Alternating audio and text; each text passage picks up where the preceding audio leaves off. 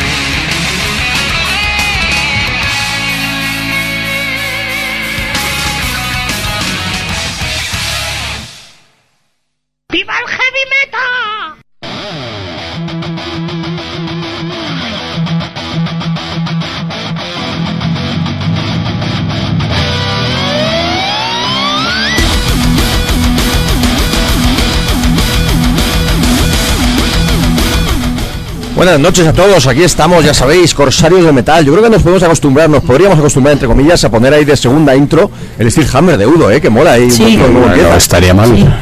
Esa especie de alarmas o... Ahí a tope, Para ¿verdad? empezar bien el año, A sí. ver, a ver, vamos a ir un poquito con los micros, que, a ver, el de Fer lo bajamos un pelín y el de Pablo lo subimos otro pelín. Si el mío se baja solo. Recuerda que en un ratito se baja solo. solo en breve, el de Pablo lo subimos un poquito. El Es el 4. Sí, sí. La verdad es que cuando hablaba... El estaba más o menos bien. sa- sal de mi mente. Sí, ¿verdad? Estaba ahí con esa voz poderosa de profesor. Bueno, buenas noches. Ya sabéis que esto es Corsarios del Metal. Ya estamos aquí como todos los domingos, casi siempre en directo, que es como nos gusta hacer, hacer el programa, ¿no? Y ha venido el frío en Madrid, ¿no? Es- Esta mañana no sé con quién lo estaba hablando, que me hacía gracia, ¿no? Pero de joder, qué putada, qué frío hace. Coño, estamos en, eh, eh, En enero, en eh, la mitad de enero y es la primera vez que veo yo en los coches este año hielo. Estamos, verdad, y espero que la estamos en invierno, pero es que el otoño ha sido muy cálido, pero el invierno acaba de empezar y, y lo normal es que haga frío por lo menos las próximas dos o tres semanas fuerte. Yo si el cambio climático es que suba a 10 grados todo, y bueno, y verano Yo lo voto también, ¿eh? yo, yo soy pro cambio climático. Sí, yo también. Yo soy pro cambio climático para no pagar calefacción. También, Todo, Ese es el- todo ventajas. Ese es el gran problema. Yo quiero que haga una semana así de frío al año para llevar la chupa, eh, mola. Para ponerme el abrigo grande, ¿verdad? El abrigo la-. No, la tu abrigo no, por Dios, ese sí que es el cambio climático De todas formas, eh, fijaros que yo he estado viviendo, bueno, pues, cuando vivía en Colombia y cuando voy a, a Ecuador, ahí el, Cuando vivía en Colombia, cuando vivía en Ecuador, La- cuando vivía en Malta, en fin, así. la la, que- la temperatura la temperatura ahí es siempre estable en Colombia la tempera- en Bucaramanga que era donde yo vivía la temperatura oscila muy poquito entre los 25 grados de mínima y los 27 28 de máxima no y, y al principio mola mucho porque dices joder qué, qué guay o sea además 25 grados es esa temperatura ideal en la que no hace un calor excesivo tampoco hace frío es maravilloso. Pero yo estuve así cuatro meses y al cuarto mes estaba hasta el gorro ¿eh? o sea de- Apetece cambiar un poquito la ropa y ponerse la chupa y esas cosas. Sí, porque además eh, era pensar es que siempre hace la misma temperatura. La diferencia es que llueve más o menos, pero la temperatura y, y, hombre, pues es duro, pero también en Madrid no. Yo creo que tampoco tenemos un clima especialmente extremo. No es Ávila, no es Soria, no es una zona en la que el clima O Burgos, o, o Burgos o Galicia, ¿no? Donde llueva muchísimo si no te gusta la lluvia. Entonces creo que en Madrid, pues bueno, hace frío estos días, como hace frío en toda España, pero, pero es lo que toca. Pero es lo que hay. Bueno, pues ya sabéis que estamos aquí como todos los domingos de 10 a 12 de la noche. Vuestra, nuestra, nuestra y vuestra ración de rock and roll, de heavy metal, de hard rock, de rock duro, como lo queráis llamar. Nuestra ración corsaria de música y de información y de actualidad y etcétera, etcétera, como todos los domingos. Aquí estamos, además los cuatro corsarios, como nos gusta estar aquí juntos. Fernando, Pablo, Fer y Fernando, Pablo, Rocío y un servidor. A Fer lo tenemos hoy eh, de manera doble, eh, porque con la voz poderosa En- que tenía claro. claro, como sonaba ahí con esa voz ahí doble y triple cuadrofónica y pentatónica y etcétera, así que así que bueno. Pero nada, como decía, pues aquí estamos los cuatro, además hoy tenemos un programa interesante porque bueno, la semana que viene ya lo hemos comentado varias veces, estamos ya en temporada de, conciertos a tope, enero, febrero, marzo, abril, bueno, viene a saco, de hecho este fin de semana ya hemos estado viendo cosas bastante bastante interesantes y la semana que viene pues hay un concierto muy especial en Madrid, ¿no? Eh, que de hecho al final es doble, luego lo comentaremos con el protagonista porque se han agotado las entradas del primer día y va a haber una segunda fecha y es que pues van a tocar asfalto en una fecha pues eh, bastante importante, bastante especial, porque bueno, por un lado están presentando ese antología casual que ya hemos hablado por aquí varias varias veces, ¿no? Ese doble recopilatorio de toda la carrera de asfalto, que la verdad es que nos parece muy Un interesante, lujazo. un lujazo de disco y bueno, pues en el concierto de presentación de, de este trabajo doble en Madrid, que además la primera vez que Asfalto toca en Madrid después de mucho tiempo queremos decir, en un concierto grande que va a estar lleno y demás, pues va a estar la banda acompañada del gran Miguel Oñate, con lo cual es una fecha pues muy especial y pues era una buena excusa para hacer un pequeñito especial de asfalto y sobre todo, que en el fondo es lo que más nos importa este tipo de cosas, pues charlar con, en este caso con Julio Castejón. Estábamos planteando la posibilidad de poder hacer algo, hacer doblete o llamar a Miguel Oñate para que viniera aquí en directo con nosotros, porque es verdad que Julio vive más lejos, luego nos lo comentará y para venir en directo pues lo tiene un poquito más, más complicado. Pero bueno, Miguel está este fin de semana fuera de Madrid, con lo cual pues no ha podido ser el doblete, pero sí que tendremos a Julio de aquí a 20 minutos lo que sea, hablando pues de, pues nada, pues toda la actualidad de asfalto, del concierto, del, del disco, de ese libro también que nos ha gustado mucho, que le quiero preguntar, ¿no? De Manuel de Manuel de Uso, ¿no? Que ese, ese libro La que- guía. La guía un poquito. Yo, yo, yo estaba escribiendo esta tarde una historia que he escrito de asfalto, pues que era una especie como de biografía. Si el disco anterior de Julio Asfal- de Julio Castejón era un poco biografía suya personal y por ende pues también de asfalto, en este caso es como una biografía eh, musical de Julio Castejón, ¿no? A través de sus canciones, ¿no? Y también es algo bastante interesante, así que en un ratito pues tendremos a Julio y Estábamos hablando eh, ahora, eh, hace no demasiado tiempo tuvimos a Julio por teléfono, fue eh, Bueno, hace ya con el es que no, no, no, no, fue bastante antes. ¿Hace cuando hablamos- sí, sí, claro, fue precisamente una entrevista que le hicimos cuando salió su libro, en su libro de Julio Castejón, no me acuerdo mismo cómo se, cómo se llamaba, que era un libro también que a mí me gustó mucho, y fue hace por lo menos un par de años o tres.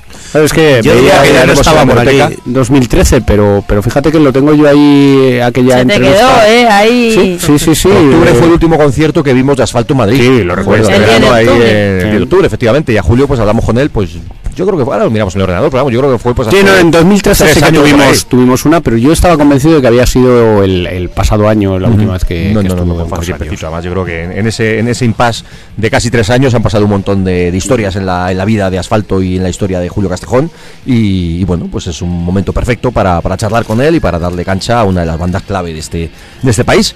Así que lo dicho, ese va a ser el contenido principal del programa y aparte de eso pues aprovecharemos a última hora del programa, ya sabéis, los últimos dos, tres minutos, pues, hablar de todos los conciertos que hemos visto estos días, que ha habido cosas interesantes, ¿verdad? Hemos visto desde conciertos underground Sí. hasta cosas grandes. Sí, eh, bueno, yo estuve el viernes viendo ahí cuatro bandas interesantes.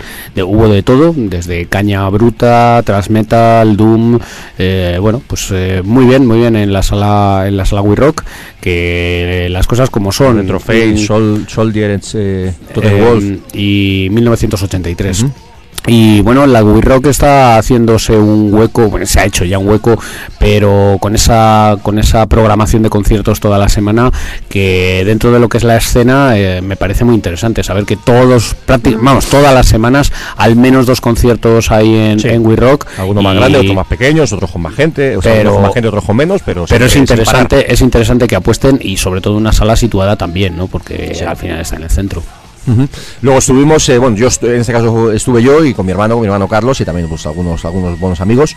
Estuvimos viendo a The Darkness en la sala BAT, el- allí en la céntrica Salabat, que estaba hasta arriba y fue un concierto interesante. Luego lo comentaremos. Buen concierto. A mí me gustó más el de Leyendas, pero fue un muy buen concierto de una banda, pues que, bueno, pues no han llegado lamentablemente al nivel que se les presuponía con ese primer disco absolutamente estratosférico, pero que son una banda grande, sin ninguna duda, y una de las bandas referencia del rock and roll de los últimos años. Así que luego lo comentaremos. Y luego ayer estuvimos, en este caso, Fernando, Pablo y yo. Rocío estaba malita, no quiso venir, se lo pierde, se lo perdió. Pues viendo a Motores y a Serpa allí en la Cats, que también lo pasamos muy bien, buen concierto de ambos, pero menos gente de la que esperábamos, ¿no? Sí, poquita gente, una pena, pero. Qué pero pena estuvo porque estuvo el cartel era fantástico. Quizá la sala era demasiado grande. Yo creo que, que para un concierto ahora mismo de Sherpa y, y de motores, eh, un aforo como la We Rock habría entrado mejor. ¿no? Otra cosa es que no estuviera disponible.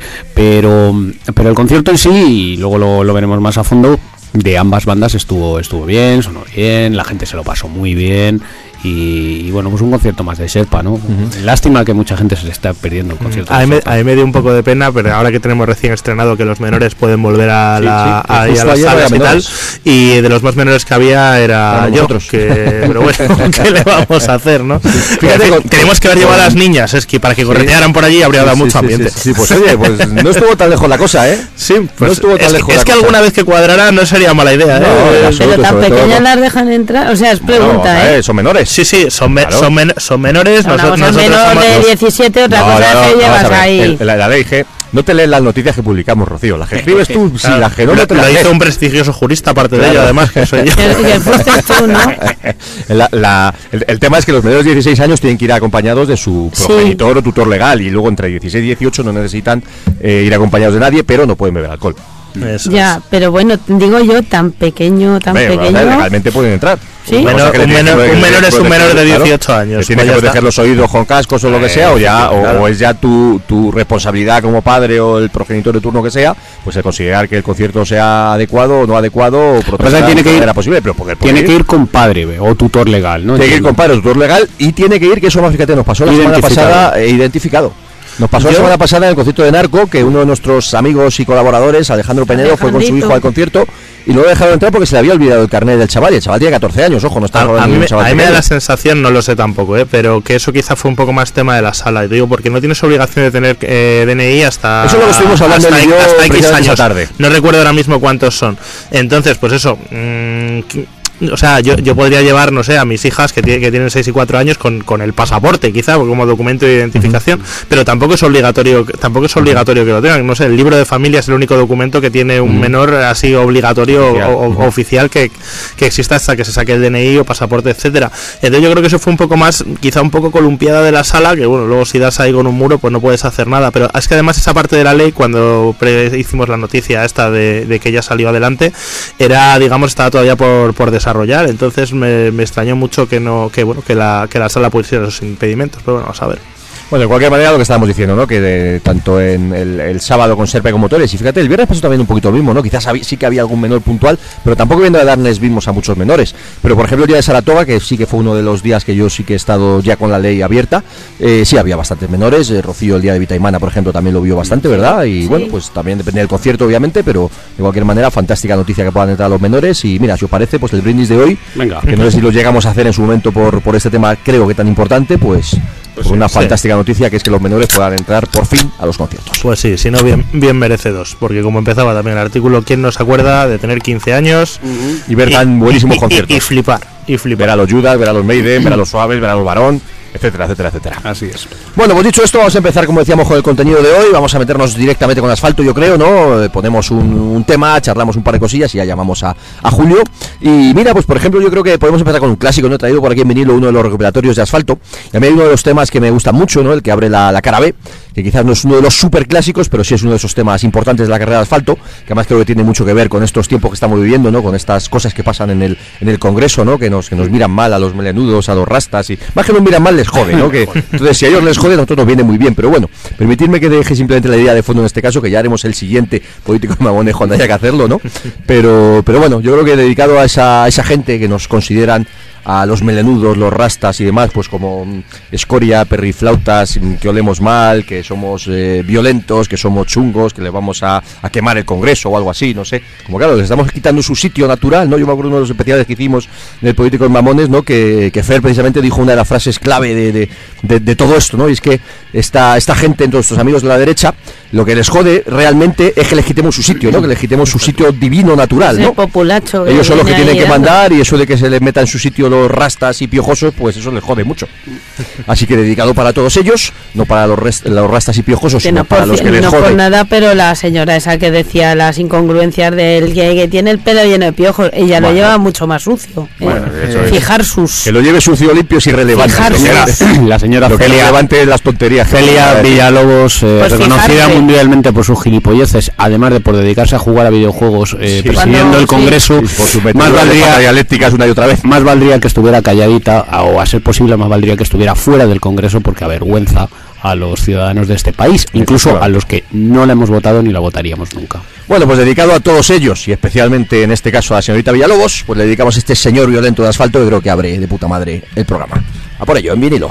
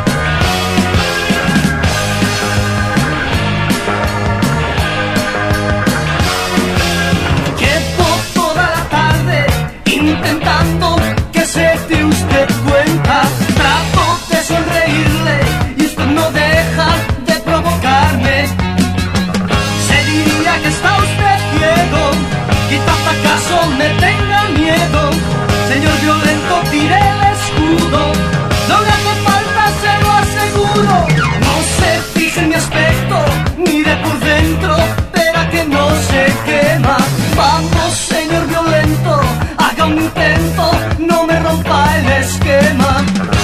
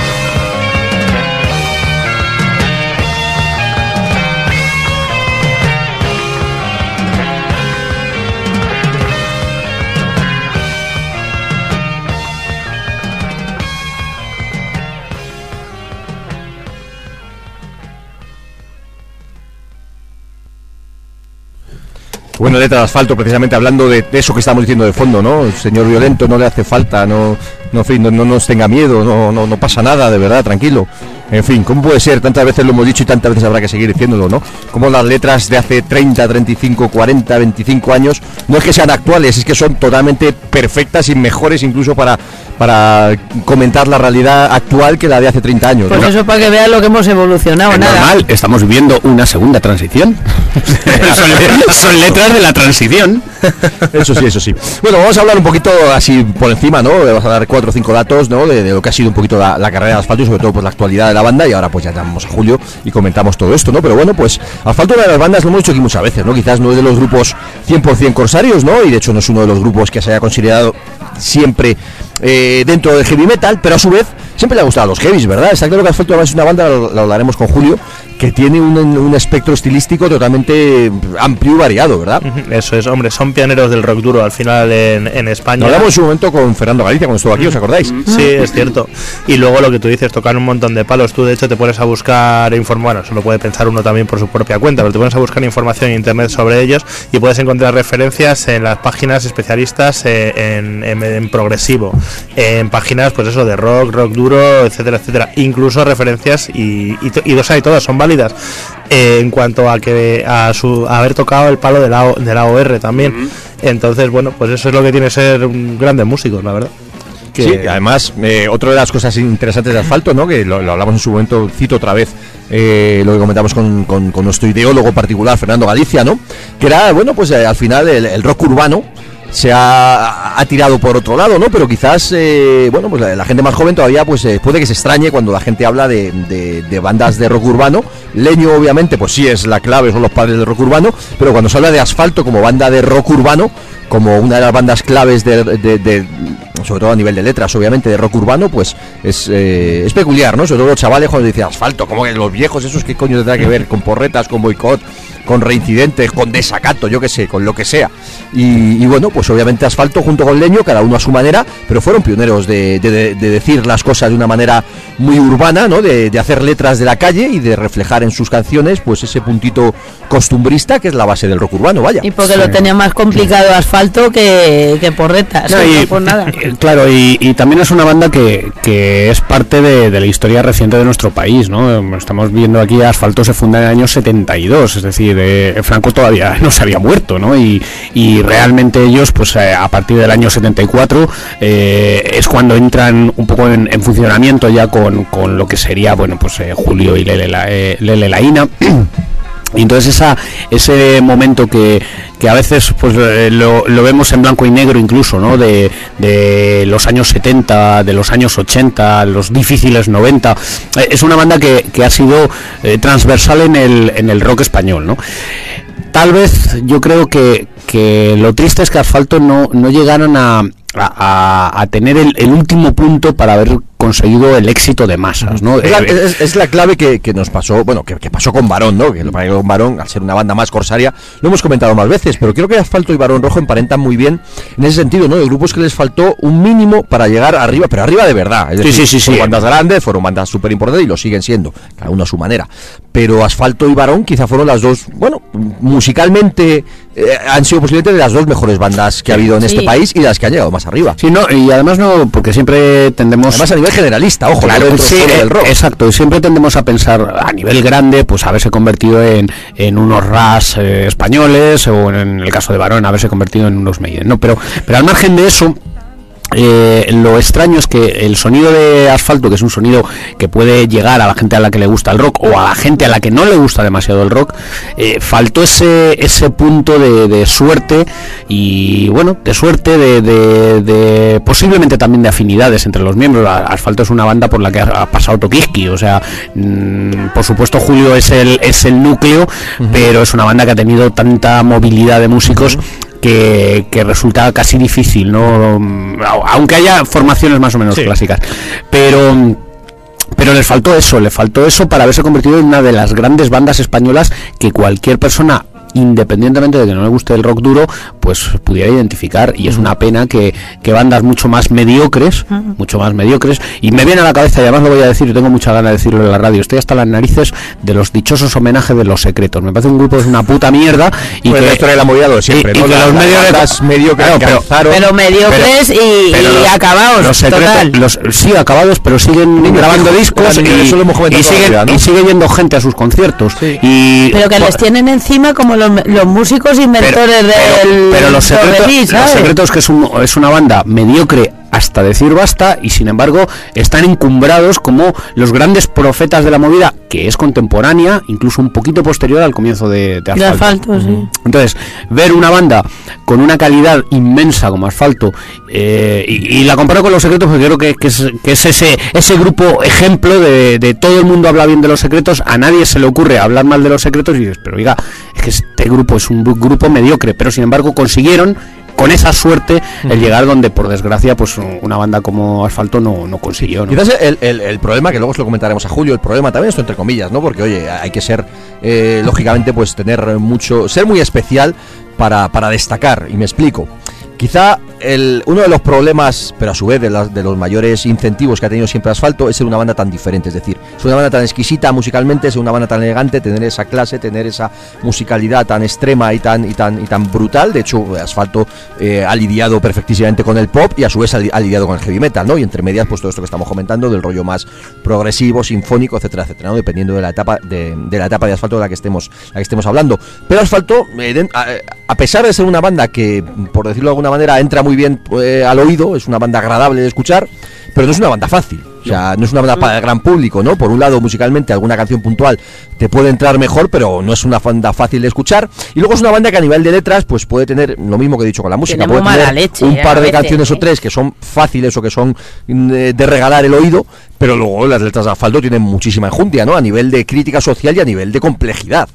Todo tiene, pues eso, muchas, muchas capas. Incluso eso, letras de lo que tú dices, a, primer, a primera vista sencillas, luego tienen un trasfondo de, de la leche. O sea, yo recuerdo haber oído, y es uno de mis primeros recuerdos musicales, además me gusta mucho haber que eso, que tener luego asfalto aquí, porque la primera vez que yo recuerdo estar yendo al colegio en LGB, oír la radio por la mañana, mi madre oyendo las noticias y yo estaba allí pues tomándome el colacao.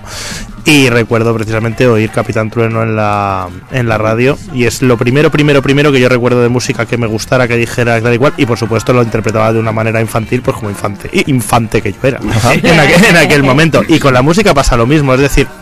Tú puedes oírlo, es, es fácil, de, es agradable de oír la música de asfalto, es sencilla, no es una cosa que, pues eso, no es mm, ponerte a oír a Motorhead, que es como la cerveza que al principio pues no te gusta. Pero esto es, y sin embargo, eh, una escucha y otra y otra y puedes disfrutarlo, pues eso, recreándote en los detalles de, de lo, de lo virtuosos que son y además mm, del doble de puntos por el ser virtuoso y empezar, habiendo empezado en los años 70, ahora, ahora cualquier chaval, y lo hemos comentado muchas veces también, los chicos jóvenes ahora tocan de puta madre, pues porque tienen academias, tienen medios, tal y cual. Ojo, plántate tú, hemos hecho año de fundación 1972. Mm, ponte tú a hacer dile a tu sonar una boina. una guitarra, Sí, ¿sabes? eso es. Claro, lo que costaban en ese, en ese momento los instrumentos, aprender a tocar, eh, El estudio de grabación, los estudios, ensayo. La mano que tenía tu padre, niño me ha salido rockero, te da un tortazo y. Ahí, y luego, Quédate con lo que dice, que no te corten el pelo por la calle. luego, luego hay una hay una cosa que, que yo creo que marca y, y lo vamos a hablar seguro va a salir en la, en la entrevista y por, por lo que supondrá en el concierto y es el, el hito del más que una intención ¿no? que, que es un hito fundamental en la historia del rock español a todos los niveles Sí, no, está claro de asfalto, eh, bueno, pues luego lo, lo desarrollaremos un poquito más, que ya tenemos que llamar a Julio, pero está claro quizás eh, en asfalto ha habido más etapas, ¿no? Pero se, se puede hablar sobre todo de tres, tres puntales eh, claves, ¿no?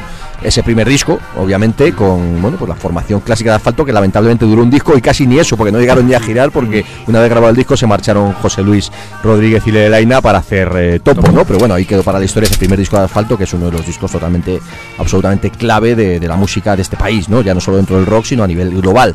Luego, pues lo que está diciendo Fer, ¿no? Con la entrada de Miguel Oñate, sobre todo ese más que una intención, ¿no? Pues es también otro de los discos totalmente, absolutamente puntales, ¿no? Y luego después, pues bueno, pues hubo distintas etapas de, de la banda, quizás esa vuelta en el año 94 de los músicos originales para ese fantástico El Planeta de los Locos, que lamentablemente no terminó de, de fructificar, pero bueno, fue un momento también bastante importante, ¿no? Y luego, ojo, ahora lo hablaremos con Julio, que a lo mejor ya estamos un poquito trasnochados, ¿no?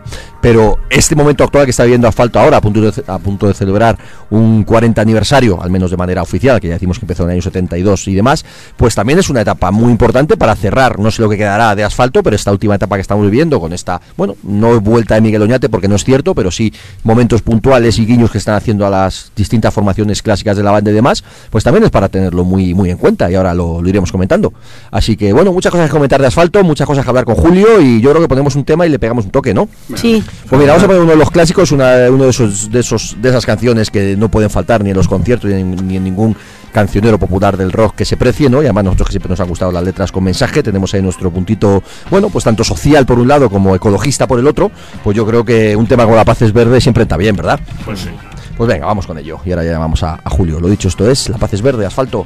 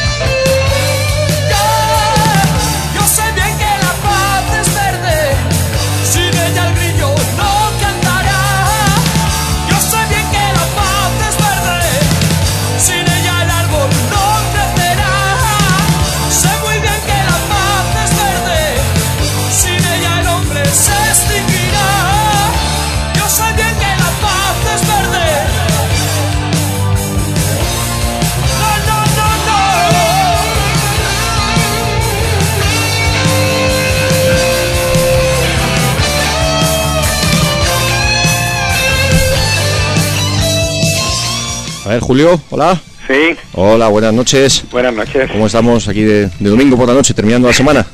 Sí, bueno, sí, tranquilo. Que además tenéis, tenéis una semana cargadita de, de ensayos, me imagino, de entrevistas, de promo y luego ya pues el gran final el sábado, ¿no? Eh, Sí, así es. Perfecto, bueno pues bienvenido aquí a Corsarios del Metal, que ya hablamos contigo hace dos o tres años, me parece que fue cuando salió tu, tu libro, charlamos y hablamos también largo y tendido de, bueno, pues tanto del libro de Julio Castejón y de Asfalto, yo creo que hoy también es una fantástica excusa para charlar contigo también, ese, bueno, pues ese concierto de, del sábado que viene, el 23 de enero, que además va a tener segunda fecha porque se ha agotado, lo, que es un- lo cual es una fantástica noticia para todos, y encima pues tenemos por ahí de fondo la antología casual, que nos ha gustado muchísimo, tenemos el manual de uso también, en fin, que es un momento perfecto para hablar contigo, para hablar de asfalto, ¿no? Muy bien, encantado. Me imagino que estás muy contento con todo lo que le está pasando a Asfalto en estos últimos meses, ¿no? Porque bueno, pues para bien o para mal, Asfalto es una banda súper histórica de nuestro rock que vamos a decir y que vamos a, a comentarte a ti. Pero bueno, pues después de etapas un poquito más complicadas, el que se vuelva a reconocer la, la importancia de Asfalto y el que Asfalto vuelva de alguna manera a una primera línea, pues es bonito, ¿no?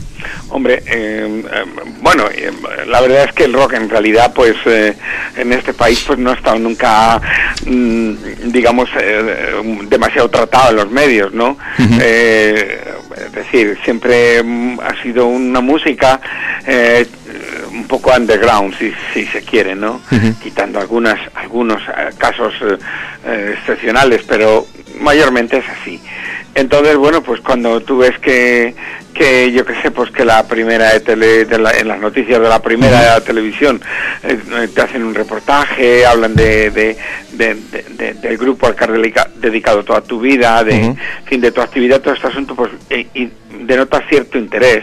Y cuando realmente ves que, bueno, pues que parece que se le pone ahora un poco de foco a, a una banda con una trayectoria de más de 40 años, pues la verdad es que, hombre, a mí, para mí es, es, es una satisfacción, porque eso representa lo que realmente estamos viendo, ¿no? Que, que en los conciertos haya más gente. Claro. Y no nos olvidemos de que si realmente no tuviéramos gente en los conciertos, pues estos perderían sentido, no, no se podrían hacer. Claro, claro. O por lo menos no se podrían hacer con la dignidad que yo creo que, que, que, que los hace debe de hacer los asfaltos, ¿no? Es decir, pues teniendo digamos eh, recintos amplios, escenarios grandes, para que el- la banda esté a gusto. Entonces, bueno, sí, claro que es una muy buena noticia. Yo hemos, creo que hemos empezado el año muy bien y, y bueno, ya hablaremos dentro de un año a ver cómo, hasta dónde hemos llegado.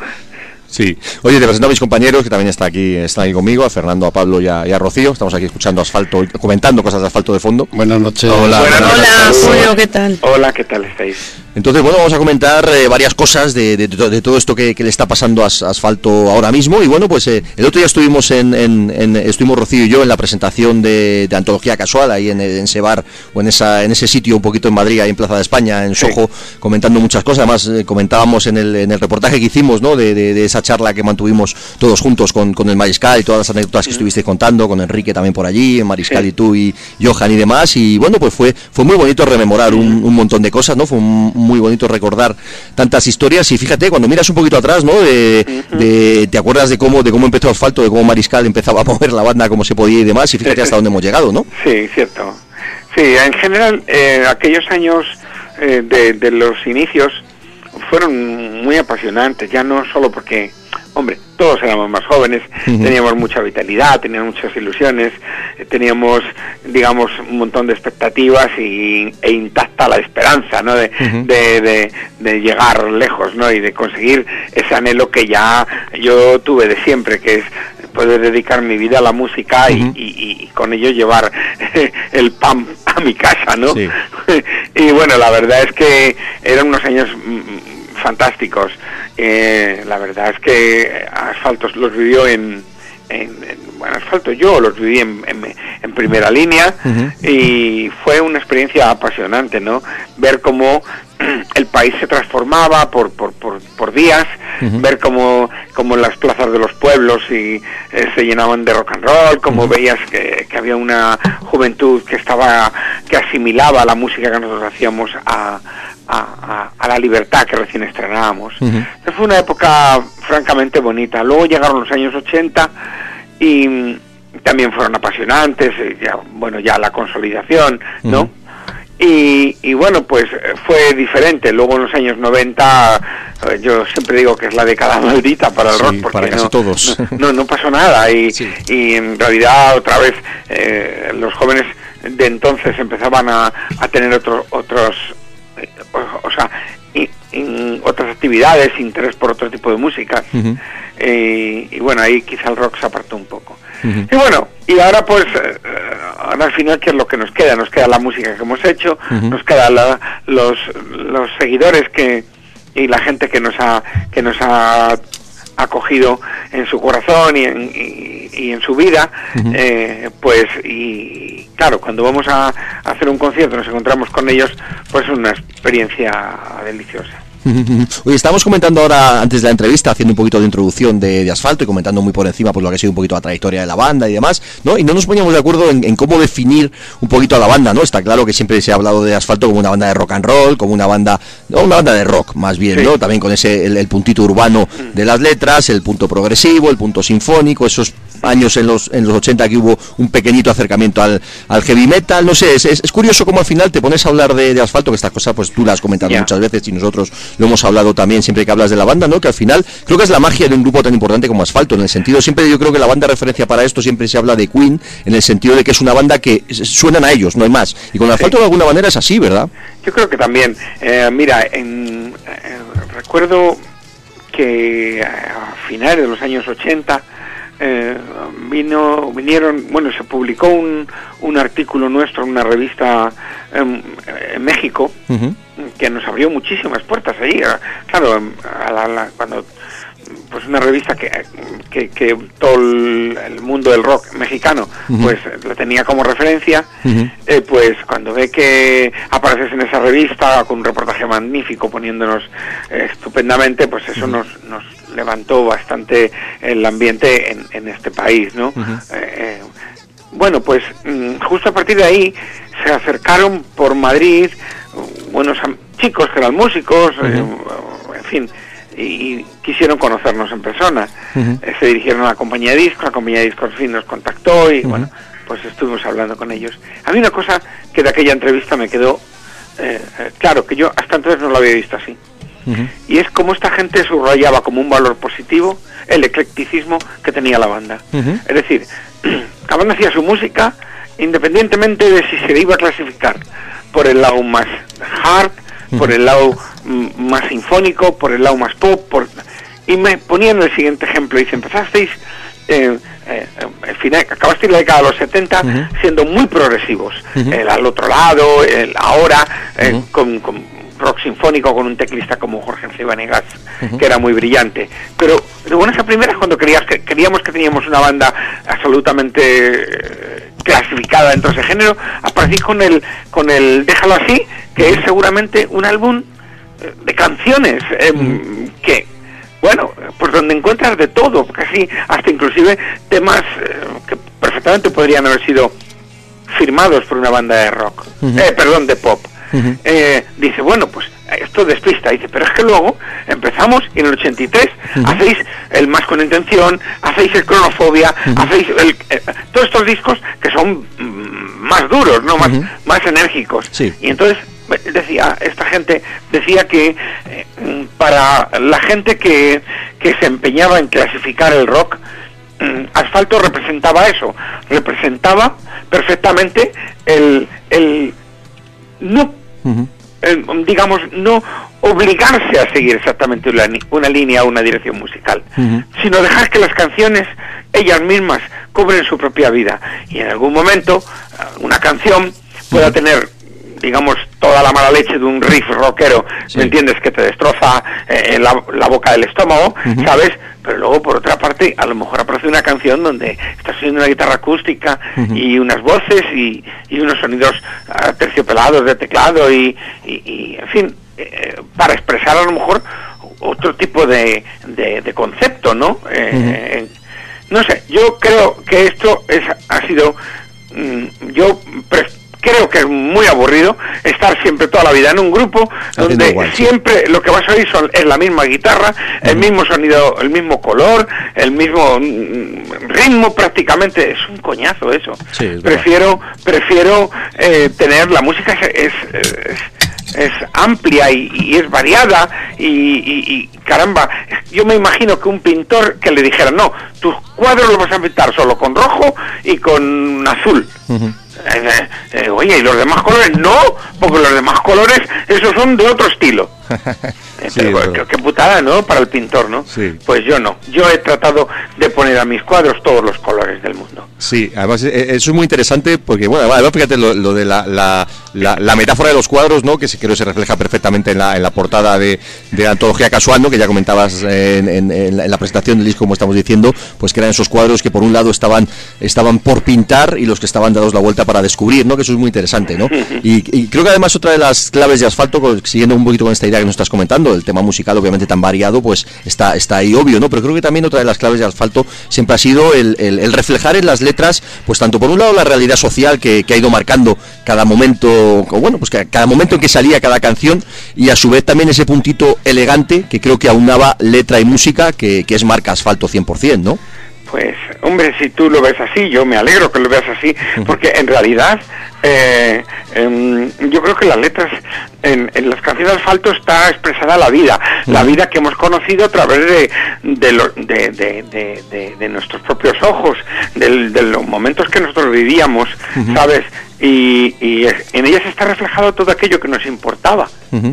Y yo, sinceramente, a mí no me termina de, de sorprender mucho el hecho de que haya gente que se siente identificada con las cosas que decimos, porque en definitiva todos formamos parte de una generación, más o menos, de una tenemos una vida em, muy similar, en, en- en- vivimos en, en ciudades, vivimos, eh, en fin, la realidad que nos ha tocado vivir, ¿sabes? Y yo creo que por eso lo que expresamos, yo creo que está en la misma vida.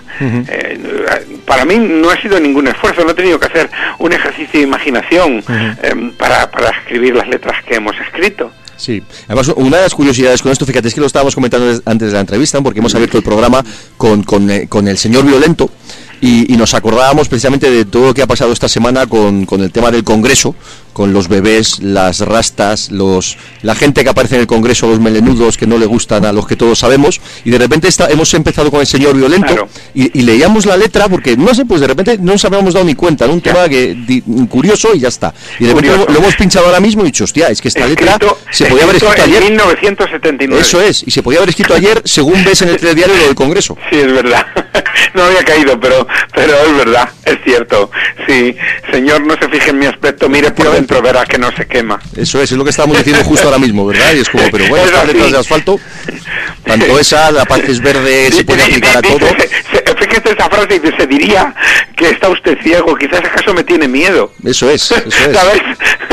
o sea, pero es que es verdad, el miedo al distinto, al diferente, al que, yo qué sé, al que toma otra postura ante la ante la ante, ante la, la vida, ¿no? Ujú. Mira, ya te hemos dado un pie, si el sábado, no, no sé si va a ser uno de los temas que tenéis en el repertorio, pero ya te hemos dado un pie para presentarlo. es verdad, sí. Sí, oye, ya ya vamos a volver a, vamos a comentar el tema del tema del concierto, ¿no? Que hay varias cosas ahí que, que, que re- que remarcar y, y que recalcar. Lo primero es que, bueno, pues todo el mundo lo sabe, pero va a estar Miguel Oñate ahí con vosotros, ¿no? Que es uno de los, bueno, pues de las claves del concierto, ¿no? Va a ser muy muy bonito para todos, me imagino que para ti también. Bueno, ¿no? eh, eh, sí, es, es un, es un, bueno, eh, eh, la verdad es que em, estamos en una gira que, que, bueno, que versa sobre la antología, es decir, sobre toda la historia del grupo. Y hombre, yo creo que el hecho de que, em, bueno, pues le- se le invitara a Miguel a participar y él haya dicho que sí, pues para mí es una alegría porque él es una, es una voz, mm, fíjate que en realidad solo estuvo durante dos álbumes, pero, em, pero bueno, fueron dos álbumes muy, repre- muy, muy representativos en la historia del grupo y, pues es fantástico que, que él se suba y que cante un- unas canciones de aquella época y se escuchen en su voz, no necesariamente en la mía, que, eh, en fin, la voz que, que en realidad se conocieron. Con lo cual, yo creo que esto es un, para mí es un regalo que, que Miguel y Asfalto pues hacemos a nuestros seguidores. De todas formas, no, es la primera vez, porque bueno, yo recuerdo el- el- el- la vez que sí que volvió Miguel Oñate después de muchísimos años, fue fue ahí en diciembre de 2013, creo que fue, en el Teatro Francisco Raval, ahí en Pinto, un concierto también Sí, bastante especial, que además estuvo Guni Bueno, también, que esta em, vez no ha querido participar. Bueno, sí, la verdad que eh, en aquella ocasión había un asunto muy especial de por medio que lamentablemente hoy se ha materializado que es, eh, ha sido la muerte de, de María, la mujer de Guni. Vaya, Ya por sabíamos. entonces estaba, ha muerto esta mañana. Vaya. Eh, vengo ahora hace un rato de- del velatorio. Nuestro pésame desde aquí, que no sabíamos nada. Sí, pues eh, yo sabía que María estaba mal y que estaba peleando desde luego bastante, la verdad, pero, pero ha sido un- un- una batalla muy larga que como todos est- en estos casos casi siempre se termina uno, la termina uno perdiendo, pero bueno. Y entonces mm, yo quise eh, darle una o sea que ella volviera a ver a su marido en el grupo junto a, a- en fin eh, a- a- digamos a aquella formación que, Sí. Que, que tuvo tanto eso. Y yo le ofrecí a Guni y a Miguel que hiciéramos esa cosa para para, para María. Y ellos accedieron eh, a venir y a hacerlo. Eh, lamentablemente justo pues eh, justo el mismo día del concierto eh, pues María creo que se levantó muy mal muy y no y no pudo venir no pudo ir. Pero aún así eh, tanto Guni como Miguel pues, pues, mantuvieron la, la cita y entonces se subieron allí a, a aquel concierto participaron eh, con nosotros y fue muy bonito y por unas fotos preciosas Sí. Y fue un concierto bueno, más un momento mm, de los muchos momentos emocionantes que yo he vivido en, en- en este grupo, ¿no? Al que, como te he dicho antes, Ujú. pues le he dedicado Toda tu vida, más de prácticamente 40 toda años. mi vida. ¿sabes? Bueno, pues vamos a hablar un poquito de cosas más cosas más alegres, ¿no? Y volviendo un poquito Bueno, al, al eh, concierto. Bueno, son bueno. cosas que pasan, obviamente, y que, bueno, pues Sí. no se entristecen y son duras, pero, pero bueno, pues están ahí, ¿no? Como la Sí. vida, está claro. De todas formas, pues bueno, pues volviendo al tema del concierto y al tema de esa participación especial de, de, de Miguel, pues bueno, es uno de las es uno de los alicientes de- del concierto y hay mucha gente ilusionada con esto. Y bueno, pues la, la- la prueba está en que se han agotado las entradas y va a haber una, una segunda fecha, o sea que es, Sí. un, es una gran noticia para todos. Y bueno, pues no sé si esto os pica el gusanillo a todos, no sé si Miguel de alguna manera pues da un poquito su brazo a torcer, si a ti te apetece volver a hacer más cosas con Miguel o simplemente estamos hablando de esta colaboración puntual y ya está, los que lo veamos lo disfrutaremos y ya está. Bueno, eh, la, la- la verdad es que, bueno, esto tal y como se ha planteado, se ha planteado por estos conciertos, ¿no? Ujú. Mejor dicho, se había planteado por un concierto, ahora ah, vamos a hacer dos, porque si se repite, pues bueno, pues habrá que hacerlo dos veces. Yo no, no, no, no, vamos, no tengo ningún inconveniente en que esto se repita eh, más veces si Miguel quiere, si Miguel lo desea y tal, pero pero vamos, el grupo en este momento tiene eh, una formación y, y es con la que vamos eh, que estamos consolidando y, y, bueno hicimos el disco anterior eh, el próximo también lo vamos a hacer con esa igual eh, eh, o sea, que supongo que lo tendremos estaremos presentándolo a- a- cuando acabe la gira de antología casual que será como para diciembre del año pasado del año de este año ya Sí, 2016. Sí, y, y bueno, pues eh, esto es el plan que hay por el momento.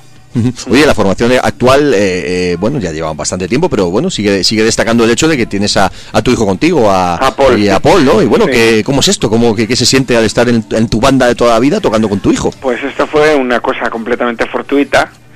Eh, justo teníamos en 2012, Ujú. eh, teníamos una serie de conciertos contratados y, y bueno, guitarrista que había antes, Raúl Santana, pues eh, y es- dejó el grupo. Y, y entonces, y el teclista también, y entonces eh, eh, pues teníamos que rápidamente buscar porque teníamos fechas eh, cómo sustituirlos y bueno eh, Jorge García Vanegas regresó entonces al grupo para, para esto. Y, y, y entonces pues hacía falta eh, un guitarrista que, que de la noche a la mañana encontráramos y entonces no, no lo encontramos vamos ni, ni nos pusimos a buscarlo de inmediato porque era prácticamente imposible porque teníamos 15 días para debutar así de fácil Sí. entonces, eh, Paul, que es un grandísimo músico y que además, pues él conoce la historia de Falta porque la ha mamado desde que ha nacido, Claro. ¿sabes? Eh, pues me dijo, eh, papá, si tú lo consideras, yo yo te saco de este apuro, ¿sabes? De alguna manera. Sí. Y yo le dije, pues bueno, sí, algo tendremos que hacer, porque si no, imagínate qué película. Pero ¿qué pasó? Que luego eh, llegó y sus compañeros lo vieron tocar y vieron tal y me dijeron, ¿y este tío se piensa ir? ¿Por qué? ¿Tiene otro proyecto? ¿Se va a ir a otra cosa? Digo, pues yo no lo sé. Digo, pero hombre, tampoco era la idea, la idea era que viniera, no, no, este tío que se quede, este tío, sí, porque, joder, tal, fenómeno. Total, que, eh, bueno, pues que se ha quedado. se ha quedado y ahí sigue haciéndolo, no sé eh, cuánto tiempo va a estar, ni si se va a quedar para mucho más tiempo, ni, ni nada, no tengo ni idea, pero de momento, pues él está muy integrado en el grupo y, y sobre todo es muy querido por sus compañeros y muy y él es muy participativo y es- realmente está tomando en muchas cosas pues está tomando un protagonismo mm, eh, muy importante muy Sí, importante. ap- aportando además, aparte de la guitarra, aportando el- Sí. la flauta en algún tema también, algún sí punto sí no y además fue el, el productor del de- del color de lo invisible. Y bueno es una persona que ah, controla mucho tec- tecnológicamente. Ujú. Aparte es un, un- un músico multiinstrumentista porque él no es que toca aquí la guitarra ellos, es que toca montones de instrumentos y todos muy diversos, desde el piano hasta hasta el saxofón, o sea, Sí, no sí. te digo nada. Eh, Como suele decir, de casa de bien algo, claro, está claro. No lo sé, yo hombre, me ha superado, yo creo. yo no tengo tantas facultades. Bueno, no lo sé. Algo tendrás, algo tendrás. Bueno, haber eh, llegado hasta aquí. Oficio, tengo oficio, yo creo. Oficio, calle, carretera y, Sí. en fin, mucha mucha clase. Eso mi, gusta. generación, generación, esto lo hablaba no hace mucho con también otro músico muy relevante de esa época. Digamos, nosotros aprendimos esto a base de siendo autodidactas y, y- y, bueno, y, eh, escuchando muchos discos y mucha música y, tratando de imitar aquellos a los que admirábamos, ¿no? Hoy, si tú quieres decir, bueno, eh, quiero sacarme el lead de guitarra, el solo de guitarra de la escalera para subir al cielo, te pones en YouTube y hay hasta una cámara lenta para ver la mano del tío donde pone las notas, cómo las da y... En fin. y antes tenías que tener la destreza para poner un disco, un LP y girar eh, y, y retrasar la aguja a un surco para memorizar una, una frase, tú fíjate. Ya te digo, madre mía, cómo han cambiado los tiempos en ese Claro, eh, entonces en hoy realmente sentido. les es mucho más fácil, por eso ellos, además, aparte de que em, acceden a, a un montón de información que nosotros antes no tuvimos. ¿sabes? Yo, te puedes imaginar, estudiaba en el Conservatorio de Música y yo estaba estudiando los clásicos y embargo estaba tocando, eh, estaba tocando rock, ¿sabes? Porque era lo que había. Eh, no había otra, ¿sabes? Si querías tener alguna formación musical, pues tenías que entrar por ese camino, no había otro. Que Luego había. sí, luego ya en Estados Unidos empezó la Berkeley, en fin, un montón de, de universidades que, que- que crearon aulas para, para, en fin, para hacer del rock, obviamente un... Una profesión. exactamente. Algo un- profesional 100%. Sí, sí. y donde hemos tenido más buenos amigos y compañeros de nuestros, en este caso más jóvenes, pero gente como Jorge Salán, como Tony Hernando y algunos más han estado estudiando en Berkeley. Así que, en fin, Por eso yo cuando le veo tocar a Jorge Salam, pues me quedo con la boca abierta porque eh, como tan joven ha aprendido tanto. Y lo hace también, cierto es. Además, buen amigo nuestro del programa también. Sí, Oye, te- te- y buen amigo mío y, y una persona y un tío excelente, claro que sí. Sí, sí. Oye, te voy a pasar un momentito aquí a mis compañeros también, que Muy para bien. preguntar alguna cosa, que estoy aquí comiéndome toda la entrevista y también ellos que participen. Muy bien. Hola Julio, ¿qué tal? ¿Qué tal? ¿Cómo estás? Yo muy bien, bueno, tengo frío en estos momentos. Bueno, es que Hace un frío, hace un frío en la radio hoy. en enero. No, te quería preguntar que después de que estás desde el año 72, ¿cuántos conciertos has dado? ¿Tú tienes alguna idea de cuántas veces habéis tocado en directo? Así, es que lo he estado mirando hay hoy. una estadística que, que, que, bueno, mejor dicho, hay una información, una agenda, un cuaderno de bitácora que llevaba, que llevaba Enrique Cají, el batería. Que tuvo la paciencia de pasar esos cuadernos a una hoja de Excel. Y tengo unas tablas estupendas, pero mm, terminó en el 87 la estadística que él, que, él, que él tenía. Y la empezó en el 74. Del 74 al 87, en 13 años, el grupo hizo como 980 conciertos. Es que erais de los que más tocabais en Sí. aquella época, ¿no? Sí, sí, sí, sí. El récord por año, que nunca lo hemos superado, fue el año 1977 que hicimos 132, me parece. 132 conciertos, si no recuerdo mal. ¿sabes? Es decir, se tocaba muchísimo, no parábamos, ¿sabes? Entonces, si, si ahí tienes que en 900, pues yo creo que eh, del 87 para hasta hoy, eh, teniendo en cuenta los años que estuvimos parados, que hubo, en fin, eh, si hablo como asfalto, si hablo como yo, yo voy a seguido tocando, pues no lo sé, yo creo que estaré cerca de los, ponle cerca de los 2000 conciertos. Y alguno más seguramente. Pues no lo sé, la verdad. puede ser, puede ser. Pero bueno, los ha habido de todos, los ha habido desde tocar en, en condiciones absolutamente eh, imposibles hasta tocar en los grandes teatros, en los grandes auditorios, sí, sí, ha habido de todo. Luego, además de además de tocar y todo eso, también has sido productor y llevabais Sí. ahí en asfalto el sello de Sniff y eso cuenta un poquito Sí. la historia de, del sello, cómo lo montasteis, cómo empieza, acaba, todo Bueno, esto. eh, nosotros hicimos Snip porque eh, salimos muy rebotados de la relación que teníamos con la compañía discográfica que, que con Chapa, vaya. Eh, sencillamente pensábamos que no no nos habían hecho justicia, sobre todo eh, eh, eh, más cuando habíamos vendido la cantidad de discos que habíamos vendido.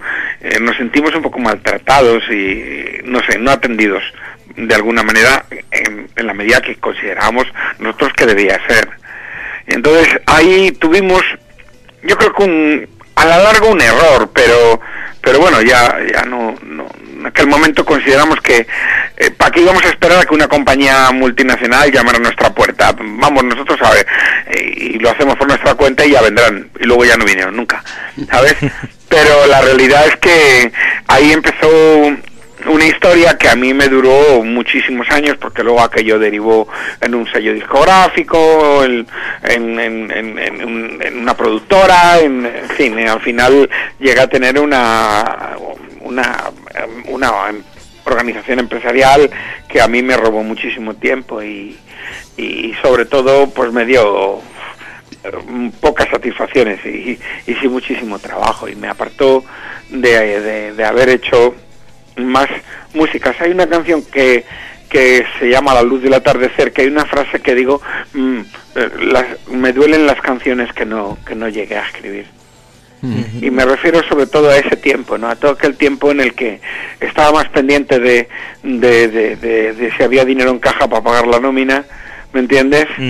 Que, que de que de en una palabra que de, que de hacer lo que mejor creo que he hecho en mi vida que ha sido eh, De todos modos, de esta, desde esta etapa de productor, aunque no sea eh, eh, exactamente del periodo de Sniff y demás, eh, yo hablaba esta tarde con bueno pues con la gente de Pedro Botero de, Sí. Zaragoza, que están nada más grabando un nuevo disco y demás, Sí. y bueno, pues, pues, estaba hablando yo con ellos de otra cosa y me recordaban, ah, pues acuérdate, eh, habéis hablado luego con Julio, pues Julio nos, nos, nos produjo los cuatro primeros discos, saluda Sí. de nuestra parte, de tal y cual, entonces te transmito los saludos de la gente de Pedro Botero primero, y, y bueno, te pregunto un poquito, por eso una banda que además a mí particularmente a nosotros siempre nos ha gustado mucho, hemos tenido mucho cariño, y, y creo que hiciste un grandísimo trabajo con ellos en esos cuatro primeros discos que son muy especiales.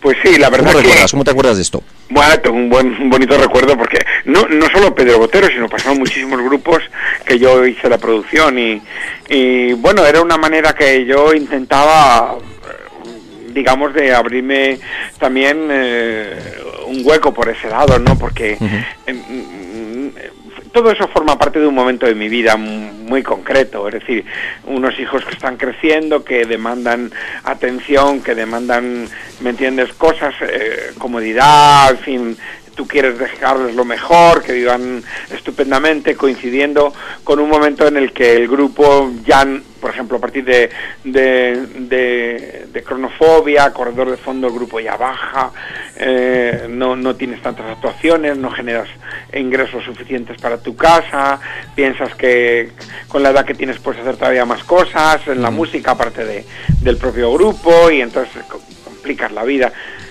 En fin, no sé, eh, la vida no se puede, digamos, revertir, ¿no? No puedo rebobinar la cinta y ponerla en 1986 y decir, pues mira, quiero seguir siendo músico aunque me muera de hambre. ¿sabes? Eh, cosa que hicieron otros, por ejemplo, y han conseguido sus réditos. Mm, otros de mi generación, el caso de Rosendo, Marrón Rojo, por ejemplo, pues que, que sí que ellos tiraron para adelante sin más. Y no les fue tampoco tan mal. Es verdad. Pero, pero lo cierto es que yo pues lo hice porque, porque sentía que, que, que, que algo más tendría que hacer si no quería vivir en una situación, digamos, bastante deprimida económicamente, como vivíamos en casa. Sabes, en aquellos años que yo me junté con tres hijos y, y yo tenía una responsabilidad para, para con ellos y para con mi familia y, sacar adelante una casa y vivir con, con lo que yo consideraba dignidad y todo esto, pues me... me- Luego aparte también mm, el, el grupo quemaba mucho, ¿sabes? Llega un momento en que, no sé, la marcha de Miguel Oñate a mí me, me sentó mal, porque no me parecía justo que, que en un momento tan bueno, pues este hombre saltara del banco, del barco, lo mismo que me pasó en el 78 con José Luis y con Lele, eh, que también se marcharon. Eh, entró Richie, también mm, nos dio problemas y al final decía, joder, es que esto ya es tremendo. Siempre, siempre, siempre tratando de reflotar, eh, eh, tapando agujeros para que el barco no se hunda, ¿sabes? Y la verdad es que hay un momento en que dije, bueno, voy a ver si accedo a, a poner eh, el grupo en una posición más relajada y luego después ya veremos. ¿sabes? Pero voy a también a tratar de consolidar mi vida haciendo algo que me que me que me que me, que me abra otras vías, ¿no? Dentro de la música, por supuesto, yo nunca he salido de la música. Y, y bueno, pues la verdad que, bueno, pues, pues eh, fue lo que me tocó vivir. En, en el libro, eh, en- ahora que me acuerdo, el libro este autobiográfico Sí. que publiqué en 2011, pues eh, hablo precisamente de esa época y algo, bueno, hablo de todas, ¿no? Sí. Pero hablo precisamente de eso, de por qué en un momento dado se paró la cosa. Y si lo lees, lo vas a entender perfectamente. Mm, Sí, es un libro muy interesante que ya te digo, la última vez que te entrevistamos fue con motivo del libro de, de fondo y comentamos todo este tipo de cosas. Yo le recomiendo a todo el mundo que se que se lo lea porque pues eso contáis cosas, cuentas cosas muy muy interesantes y yo creo que son dos libros perfectos, tanto el ahora que me acuerdo y ahora el manual de uso, ¿no? Por un lado el otro más personal quizás y en este caso más musical para entender la, la historia de Asfalto, Julio Castejón, etcétera, etcétera. Sí. Además hay que leer, hay que culturizarse. bueno, hombre, que tenga interés, tampoco, es decir, que yo mm, creo que habrá gente que ha tenido vidas mucho más apasionantes que la mía, ¿no? Y que, o sea, ma- pero bueno, yo creo que, mm, por- en, en ahora que me acuerdo, mm, sinceramente me parece, y no digo yo, que también lo pienso, pero lo, lo- lo han dicho gente que, que me merece mucho respeto y que lo leyó en su día y me dijo, está perfectamente fotografiada el tiempo que te ha tocado vivir. Y yo creo que en ese sentido, eh, pues mi vida es extrapolable a la de muchísimos, eh, muchísima, muchísima gente, ¿no? Eh, y es así. Sí, bueno, vamos a ir terminando, no te, no te queremos quitar más tiempo, que estamos de domingo por, por la noche y bueno, pues estaba más tenéis, un- como te decía al principio, tienes una semana muy cargadita que remataremos el sábado con una gran fiesta Claro. para todos y entonces pues bueno, sobre todo darte darte las gracias por este por este ratito y el sábado nos nos veremos y oye, pues nos alegramos muchísimo de que Asfalto pues oye, después de temporadas un poquito más bajas, pues vuelva a estar lo más alto posible y oye, pues esta última etapa de Asfalto dure lo que dure, que espero que todavía le quede le quede mucho, pues em, arranque de manera tan positiva como lo va a hacer este sábado. Pues sí, es un estímulo pensar que, que mm, 40 años después este viejo nombre todavía convoca gente interesada en, en, en- en escucharlo y, y sobre todo cuando cuando eh, eh, esa convocatoria ves que es creciente Ujú. y cada vez más pues oye me, me, me- no sé me, me, aporta todavía más ilusión más Sí. más energía si cabe no para, para sostener esto Sí, además ahora pueden entrar los menores, lo comentábamos antes, que Sí, quizás sí. Asfalto no es un grupo que tenga demasiados seguidores jóvenes, pero también los hay. Y está, es perfecto que puedan, bueno, pues que puedan ir a veros ahora. Sí, sí, sí. Yo creo que será un buen concierto. Desde luego nos hemos preparado mucho, hemos ensayado bastante para este nuevo show y, y bueno, vamos a, a tocar canciones que hacía muchos años que no se subían a un escenario. Y, y bueno, y encima también está el aliciente esto de, de, de Miguel, que empezamos los ensayos con Miguel este martes. Y ya está, a ver qué tal. Además me imagino que serán conciertos largos, intensos y que los vamos a disfrutar. Sí, sí, sí. son- creo que es alrededor de las dos horas o por ahí. Ujú, pues va a estar bien. No sé si mis compañeros te quieren decir algo más para rematar. Muy bien. Bueno, No, yo por mi parte nada, que... Mucha suerte en el, en el concierto que seguro que serán dos, dos grandes bolos. a Recordar. Eh, Esperemos que sí. Yo mm, ayer estuvimos ensayando mm, por la mañana y yo lo que os puedo decir es que suena maravillosamente. Mm. Sí, es que es una banda. Yo no sé si, si, si la hay mejor, te lo digo de verdad. Y nos lo ha dicho un pajarito que se llama Johan, que la banda está sonando espectacular. Uf, Así que. Es así- una locura. Así que nada. Oye, Ah, para- y, y una cosa para Julio, que te he Dime. visto en el calendario de Alba de con De los verdad, músicos. lo hemos estado viendo, Sí, porque sí. esta tarde he estado yo con ellas, con Sí. Carolina, y me la ha dicho el calendario. Y digo, mira qué guapo, que le vamos a entrevistar esta tarde. Y nada, muy bien, ¿eh? Bueno. Ha quedado genial. Bueno, hay que colaborar, eso no cuesta nada. En Sí, hay que ser coherente con lo que uno cree. Eso es Claro algo que que tú lo has hecho siempre y Asfalto siempre ha defendido también causas perdidas, dobles y, en fin, importantes. Muy bien. Pues muchas gracias, Julio. Venga. Oye, lo único para cerrar, te damos que nos des tú el pie para, para poner el eh, qué, qué tema de antología casual te apetece que pinchemos para cerrar la entrevista.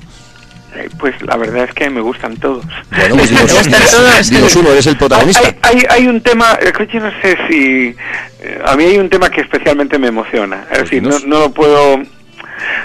Lo escucho y me, me conmueve, sobre todo si va siguiendo la historia, porque es una película preciosa. eh, Para mí, el, el- lo que va contando es una historia muy bonita, que es El lienzo pintado de amor. Que es el, está en el. eh, ¿En cuál de los dos es? El. eh, Ah, de la antología casual. Sí, ah, no, casual estamos hablando del color del invisible. Ah, no, no, esta no, no está ahí. Bueno, la antología casual, pues, hay muchas canciones. No lo sé, ¿qué os apetece a vosotros? Un Hemos- tema con mucha caña, Hemos con empezado con Señor Violento, hemos puesto La Paz es Verde, pues ahora te toca a ti elegir. Pues no sé, vamos a poner, yo qué sé, El desaparecido que canta Miguel Oñate. El desaparecido, pues venga, perfecto. ¿Eh? Vamos con el desaparecido y, y lo dicho, Miguel, Venga. Miguel Julio, muchísimas gracias por, por tu tiempo y nos vemos el sábado, ¿vale? Encantado. Venga, un abrazo. Adiós. Adiós. Gracias, hasta luego. Adiós, adiós. Bueno, pues vamos a poner el, el desaparecido, el tema que nos, que nos decía Julio, y ahora comentamos más cositas de, de la entrevista y de, y de asfalto y demás, ¿vale? ¿Os parece? ¿Os ha gustado o qué?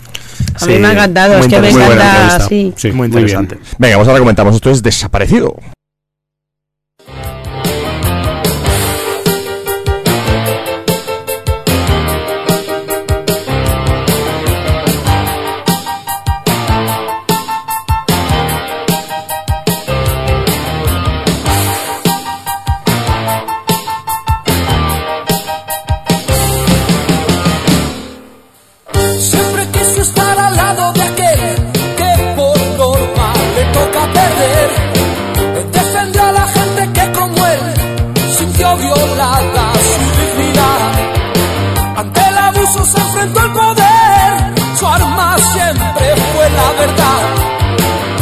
Usó la violencia como medio, amó la paz y escapó. Se fijaron en él, desaparecido, desaparecido.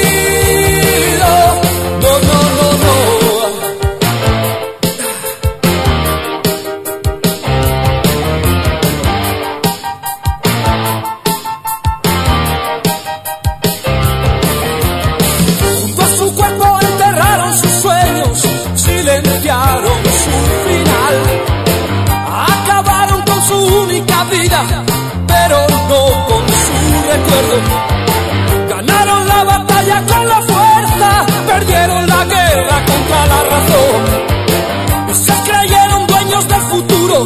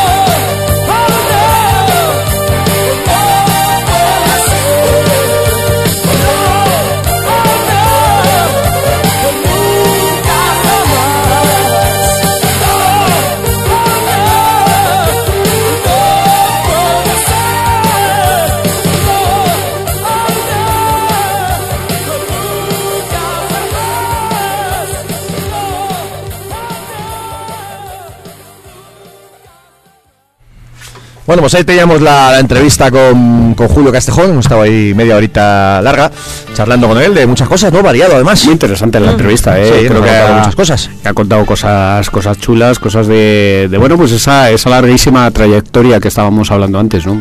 Qué pena no cierto- tenerle, vamos, lo- lo- lo hemos intentado, pero bueno, pues eh, ya, como decíamos, Julio vive, vive lejos, vive en la sierra, y un domingo por la noche pues le pilla mal para venir para acá, ¿no? Pero la pena es no haberle tenido aquí en persona, ¿no? Y haber podido hacer, pues como hemos hecho otras veces con otros artistas, haber hecho dos horas con la calma, tomando algo, poniendo música y Un acústico pues, de por medio, acústico de por medio, efectivamente, y, y bueno, Impresionante, ¿no? Cuando, cuando rememoraba y le preguntaba a Rocío el número de conciertos que ha podido dar Asfalto, no, no él, porque lógicamente son muchos más, pero, pero cuando hablaba de esos ciento y pico conciertos Cientos en, en- eh, en un En año, un ¿no? año, Eh, En un año en aquella época, que tampoco es que. Claro, bueno, quizá en aquella época era más fácil hacer ciento y pico conciertos, ahora es impensable. con Sí, unas ¿eh? cosas y con otras. Tú imagínate esos viajes por esas carreteras de Con esos 1900, coches. eso es, con esos coches y tal y cual. Super Mirafiori. Es- No, no, es, es tremendo. Y, y es lo que hablábamos, que es la historia viva de, de la música y del rock en, en este país. Y, y bueno, y es una pena que no que Asfalto no esté en el en ese nivel que, que yo creo que debería, ¿no? Esa parte quizás nos la hemos saltado en la entrevista, no por nada, sino eh, que es un poco lo que estábamos comentando antes, ¿no? El por qué Asfalto no había llegado a primera línea, ¿no? Que bueno, la verdad es que me he acordado según estábamos hablando por preguntárselo, pero creo que nos ha dado un par de claves sin quererlo. Yo se lo iba a preguntar, Claro. pero, pero realmente era reiterativo, porque nos estaba dando claves, eh, claves a, a todos los niveles, tanto en cuanto a, a los propios problemas eh, que la banda siempre ha tenido, como bueno, pues a, a una cuestión de, de- de ese momento álgido en el que Asfalto estuvo en lo más alto, año 84, año 86, no ese, ese bienio, y, y de repente todo se, se va al traste. Sí, o- de Miguel fue bastante dura, ¿no? Yo recuerdo cuando tú te acordarás, Fer, cuando tuvimos aquí a Miguel Sí, Oñate, sí, lo aquella recuerdo que fue bastante interesante, que quizás era una época en la que Asfalto para él estaba totalmente olvidado, bueno, olvidado entre comillas, ¿no? Pero que él estaba otra película completamente, era la época además en la que seguían todavía bastante, bastante picados. Sí, distanciados Y- y por lo Miguel nos- menos. sí, bueno, distanciados más bien la palabra, y Miguel sí que nos dio algunas claves, pues de, bueno, pues del, po- nos dio parte de su versión de, de, bueno, pues los problemas que él había tenido, la salida de Asfalto, y bueno, pues un poquito por qué no había seguido con la, con la Fue, dra- demás, fue y bueno, dramática pues, la, la salida. fue, fue un momento en el que Asfalto estaba para subir a Primera División. So, y, y- esto es algo que, que, bueno, que se me entienda, voy a decir, las bandas pequeñas, Asfalto no era una banda pequeña en ese momento, no lo es hoy, pero, pero no era una super banda, o las super bandas pues se pueden llevar muy mal y pueden estar años sin hablarse, sin mirarse a, a la cara, pero, pero son absolutamente profesionales porque hay pasta por, de- por delante y, y bueno, y lo vamos a ver. autobuses separados, en no, fin, pero- lo, lo hemos visto con muchas y lo vamos a ver a partir de, de nada, pues con, con posiblemente la banda que más se ha odiado y se ha tirado los trastos en, las, en los últimos años con, con los señores de Guns N' Roses que de repente dicen, bueno, pues, pues eh, aquí paz después gloria, nos lo vamos a llevar muerto y, y listo.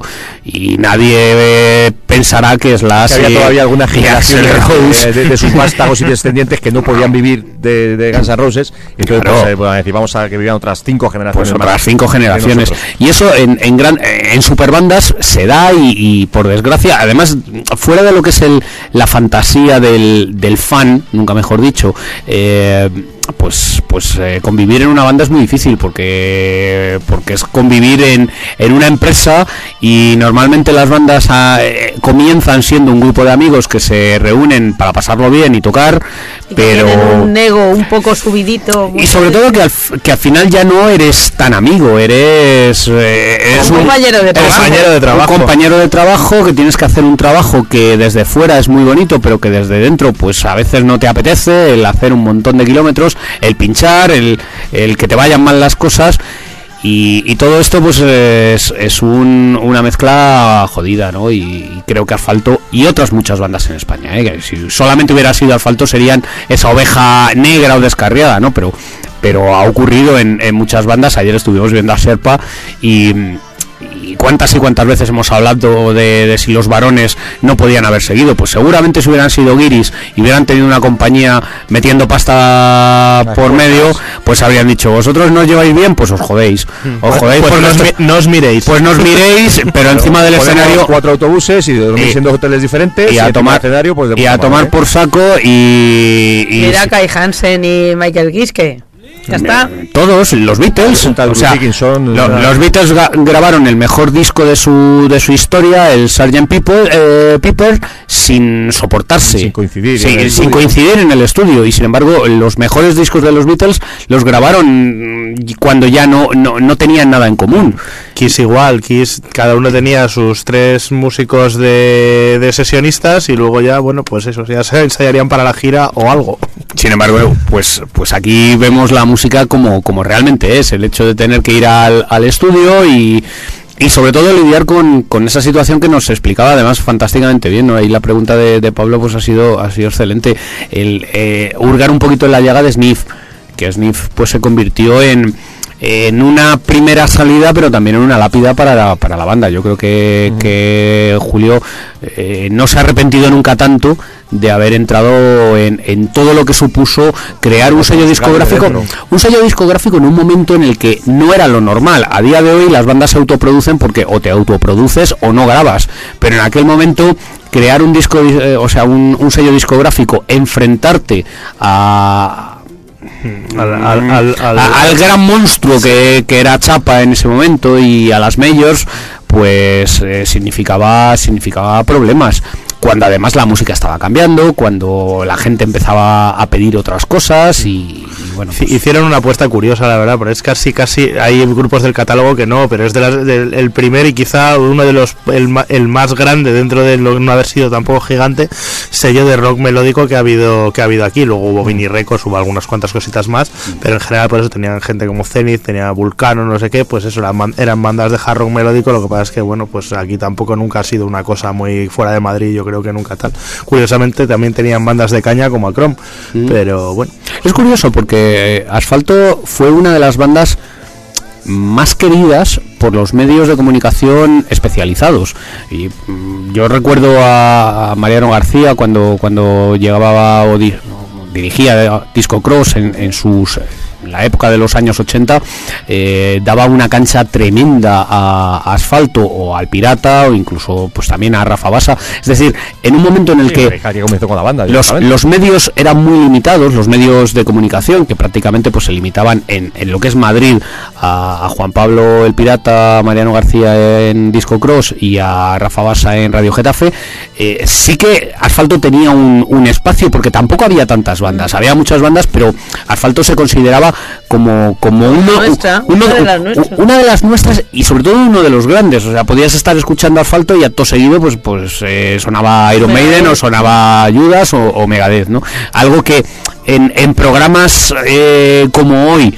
en el que estamos mucho más especializados, pues parece que si estás pinchando a Megadeth no vas a pinchar acto seguido asfalto. Es decir, sí que tuvieron la, la atención de los medios de comunicación, pero pero el, conjunto de factores eh, salió mal, ¿no? Y, y luego pues también hay una cuestión que son las personalidades de cada uno, incluida la de Julio, con el que hemos estado hablando, que, me imagino pues que, llevaron a que la banda viviera esos momentos de parón y es muy difícil levantarlo. Muy difícil levantarlo. Sí, bueno, estábamos comentando con Julio también el hecho de que, bueno, pues que para bien o para mal, en esta última etapa de, de asfalto, pues bueno, la cosa vuelve a su, a su cauce, porque es verdad que asfalto, desde que se reunieron, desde que asfalto, desde que Julio, perdón, recuperó eh, asfalto como tal hace 5 o 6 años, ¿no? Aproximadamente. Mm, el último trabajo Sí, fue el Corredor Invisible y, y, bueno, pues sacaron en el 2009 aquel directo se llama Al fin vivos y demás, y bueno, pues fueron haciendo cosillas, pero lamentablemente hasta, hasta ahora esta última etapa de asfalto no ha funcionado, no ha funcionado en el sentido de que estaban tocando para eh, 100 personas, eh, tocando de manera en festivales no entraban porque asfalto, no sé si coherentemente o no, pero pedía unas condiciones quizás que no eran acordes, no, eran acordes La al última vez que estaban metiendo. que vimos en un Leyendas fue Bueno, leyendas tocando el año pasado, pero Ah, antes, bueno, de, eh, pero antes de esa actuación fue en, en- cuando era ah, ahí en, en Murcia en la costa. ¿Te acuerdas que vimos ¿En el asfalto allí? Rock? No, no, no, no, no, no, en No, un leyendas, uno en un de leyendas los primeros de los leyendas. primeros que, bueno, eh, tú y yo estuvimos en un en un camping y, Sí, sí, sí, sí, sí, y sí. tocaron ellos y, y además, pues yo creo que fue ja- prácticamente con la vuelta de, de asfalto a, una- de a los veces, escenarios y pero mi, mi pregunta o mi duda es si asfalto hoy es capaz de llegar a un público nuevo. Porque, bueno, bueno, esa es una de las, de las cuestiones que veremos este, en estos conciertos, ¿no? porque Evidentemente evidente no, eh, ojo, porque vamos a ver, lo vimos ayer con Serpe con motores, lo Claro. decíamos, los O sea, más jóvenes éramos nosotros. bueno, el, el- el enganchar al. No, pero es que eh, es duro, pero, pero es así. O sea, eh, van a hacer dos fechas, pero es normal porque llevan tiempo sin tocar en Madrid, por la importancia que tiene para, para muchos fans el hecho de, de poder, a- eh, de poder a- eh, ver a, a Miguel y a Julio otra vez. Y todos, o muchos fans están pensando, soñando, pues ver eh, el más que una intención y cronofobia. Pero más allá de esto. eh, las bandas de rock no viven de la gente que tiene 50 años, vive de la gente que tiene 20. 20 o No, y, 30. As- y Asfalto además ha tenido, bueno, pues eh, en estos últimos años ha tenido una, una actitud muy profesional, pero a su vez es complicado de llevar a cabo. De hecho, te- de hecho puede ser una de las razones por las que no, no haya terminado de funcionar. Asfalto ha tenido una formación muy buena, muy profesional, con músicos de sesión de primera línea, pero claro, esos músicos de primera línea los tienes que pagar, los tienes que mantener, porque si no te dicen, oye, pues yo lo siento mucho, me gusta mucho Asfalto, me gusta cómo suena la banda, me encanta tocar estas canciones, pero si no me pagas, eh, bueno, pues lo que sea que cobre, pues, pues me- me- me marcho a otro sitio que me lo paguen, ¿no? Es uno de los problemas también que ha tenido Julio estos últimos años, ¿no? Él siempre ha querido, él siempre ha defendido que Asfalto sea una formación súper profesional, con músicos excelentes, con músicos de primer nivel, pero si las cosas no, no funcionan, si el público no responde a la propuesta que tú le estás ofreciendo, pues es imposible mantener esa formación de primera línea porque hay que pagarla. Él mismo lo estaba diciendo con su hijo, es su hijo y, y pues pues más más vinculación que la que puede tener con Paul eh, es difícil. Pero evidentemente si mañana Paul monta otra banda y eh, en una O le tesitura ofrecen entrar en otro proyecto Claro. eh, mejor pagado. tesituras etcétera, etcétera. similares o, o- o totalmente diferentes pero es normal que, que diga "Ah, pues mira es que ahora el, pues, pues, pues el calendario no me viene bien o, o simplemente pues quiero vivir mi, mi, mi carrera y además tengo derecho y, sería absolutamente legítimo que lo hiciera no entonces ojalá yo creo que vais a disfrutar muchísimo en el concierto vamos creo no estoy segurísimo Estaré yo el que- primer día, Rocío el segundo, en principio. Vais a, Y vai- vais a disfrutarlo. Vais a disfrutarlo seguro porque van a ser dos grandísimos conciertos. Ahora, el problema es, ¿y después de esto qué? Una de las cosas que se comentaba cuando estuvimos Rocío y yo en la presentación allí en la, en la Soho, esta, que no en la Sí, Soho. no, sino era una cosa rara. Soho Cambri, bueno, en un barecillo ahí peculiar en Plaza de España. El, eh, bueno, pues el mariscal sobre todo estuvo comentando todo el rato la posibilidad de, bueno, pues de que al final de esta gira hacer algo más o menos grande con la formación clásica o algo que se le pareciera, ¿no?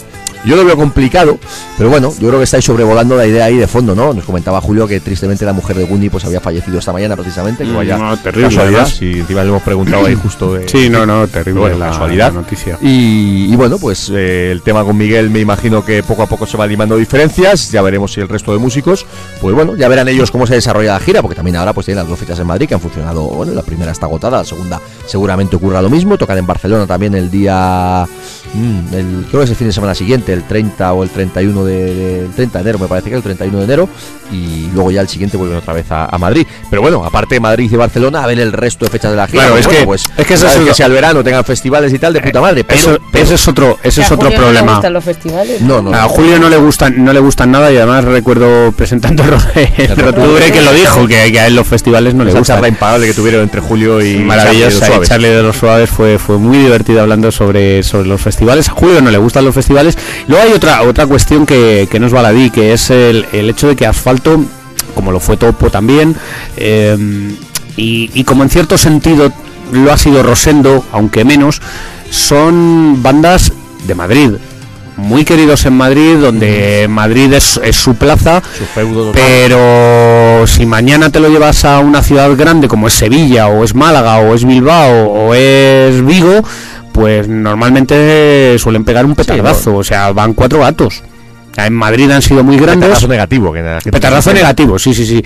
O sea, en Madrid han sido muy grandes y hay mucha gente que, que va a ir por el hecho de decir, coño, vea, asfalto. mm, Oye, yo recuerdo cuando estaba en el instituto y escuchaba No, asfalto. hombre, y además que este concierto es muy especial con Miguel Oñate, pero en el resto de fechas no va a estar Miguel Oñate en principio. y fuera de fuera de Madrid es, es complicado porque son bandas muy muy locales es que el rock urbano es, es algo muy de Madrid Sí. Eh, es, algo parecido o Sí, parecido al rock radical vasco. al rock radical vasco efectivamente. O sea pues, pues si te No viene tiene nada que ver, pero entender lo que estamos pues eh, Erchañac o, o yo que sé o MCD pues eh, seguramente tocan en Bilbao y, y si llevan Y mucho tiempo lo llenan. Pero si se van a Valencia pues van cuatro. Mm. y han sido muy grandes en Euskadi pero no dentro del resto del estado no Luego, ad- además de cara luego a hacer algo grande para rematar, el efecto primera MCD, vez se, sea, se- MCD, ¿Qué cojones- ¿Qué cojones va a tocar MCD? Oye, me, a hacer sus cosas, de. Madrid han tocado varias veces y ojo, yo les he visto en directo y muy buena banda actualmente. Calla, calla, calla, no, estaba pensando en Escorbuto. Vale, Menos mal vale. que no me, no me he equivocado. digo, eh, si mañana toca Escorbuto, Escorbuto mañana va a toca tocar eh, en el infierno, va a tocar Escorbuto con los Ramones y Lemmy de telonero. Ah, sí, que te estaba diciendo Perdón. que. No, sí, me va a costar recuperar el hilo. Que también se perdería un poco de cara a hacer algo grande para rematar el efecto primera vez. O Sí, sea, siempre. lo estamos viendo en muchísimos conciertos y lo hemos comentado también a raíz de alguna, alguna que otra banda. La primera vez que se reúne X, que vuelve X, pues, pues bueno, pues lo tiene más éxito que la segunda, la tercera, la cuarta, hasta que ya se cansa X también. Sí, de todas formas, el, el Marijal lo comentaba y bueno, pues sí que es verdad que Asfalto se merece al menos un, un concierto fin de gira grande y especial y bueno, pues ¿por qué no, no? Aunque sea una vez ese concierto con la formación clásica, con, bueno, pues ya veremos si Cajide lleva muchos años fuera de la música, pero sí con Guni, con Oñate, con, con Vanegas y demás y bueno, pues ya, ya veremos, ya veremos. Eh, Está bien pensado porque además tienes un año por delante para prepararlo, para, para que la Para gente trabajarlo, para moverlo. claro, se mueva y, y hacer A pues, negociarlo también, ver los cuatro autobuses. Eh, distintos, efectivamente. separados. Hombre, pues no vas a hacer un palacio de deportes, pero, pero a lo mejor bueno, una. Esto se habla de hacer un patio de deportes, es esa versión de ring. En Bueno, ha tocado Rosendo, ha tocado, vale. ha tocado Barney, ha tocado. pero un, una bueno un entorno un poquito incluso más grande que la Riviera pues para meter pues en torno a las 5.000 personas 4 o 5.000 personas pues por qué no por qué no al, cierre de 2016 podría ser muy bonito Ya veremos, ya veremos. Bueno, vamos a hacer un mini repaso súper, súper rápido de la historia de asfalto por si alguien está ahí despistado. Y ya pues rematamos este, este, este pequeñito especial que hemos hecho de asfalto en el programa con una canción y nos dejamos al menos 10-15 minutos para los conciertos, a ver si podemos, a ver si nos da. bueno, vamos a comentar muy rápido, ¿eh? muy por encima, por si, pues ya decimos, por hacer un poco el repaso genérico de la historia de asfalto, ¿no? Sobre todo pues esos comienzos en el año 72, como decíamos, ¿no? Y esa primera etapa de la formación, aunque es verdad que eh, es verdad que antes de llamarse asfalto, de hecho, los creadores de la banda fueron, eh, bueno, fue de hecho José Luis Jiménez, ¿no? Y luego ya más adelante, pues ya sí que es verdad que entraron Julio Castejón, Cajide y Lelaina, ya fo- conformaron esa primera formación tan clásica de asfalto, y grabaron el, el primer trabajo, que, que, bueno, empezaron como una banda casi homenaje a los Beatles, ¿no? ¿Cuánta- cuántas, ¿Cuántos músicos de esta generación habrán empezado con, Dos, con dos. eh, a la banda a los Beatles? Yo que sigo sin entenderlo porque no le pillo la gracia por ningún lado, Sí, pero bueno, obviamente hay que, jovencito. claro, será eso, a ¿no? mí me Que pa- a mí me habría que estar ahí. igual. Pues eh, me- mirando una cosa eh, a mí me a mí los Beatles eh, Pero tú sí que eres más mayor. No, no, no, no, pero yo no, no, me- no crecí con los Beatles porque a mis padres no les gustaban los Beatles, entonces yo no he escuchado nunca los Beatles.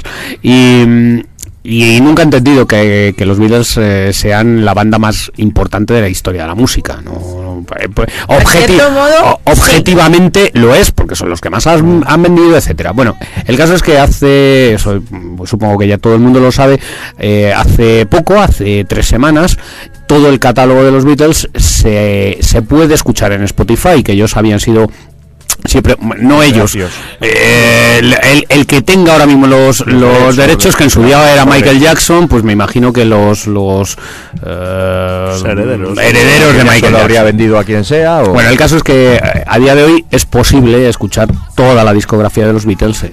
Y, y otro día, pues hará, no sé, una semana, diez días, se me ocurrió escuchar, bueno, voy a escuchar algo más de los, algo de los Beatles más allá de, pues, el Let It Be o eh, Me la pillé, pillé, pillé. Y, entonces me, di- Diamonds. digo, voy a, voy a empezar por el final. Y ciertamente, ciertamente cuando uno se mete con, con discos como el que decíamos antes, ¿no? El Sgt. Peppers, dices, bueno, te puede gustar más o menos, pero coño, estos tíos... Hombre, mancos no eran. eh, n- no solo mancos, dices, joder, es que lo que inventaron eh, son son muy punteros en muchas cosas, ¿no? Otra cuestión Muy es que en otras. otra cosa es que entre Beatles y Stones, pues yo me quedo con los Stones. Los Stones es una banda de rock and roll y los Beatles son una banda de pop.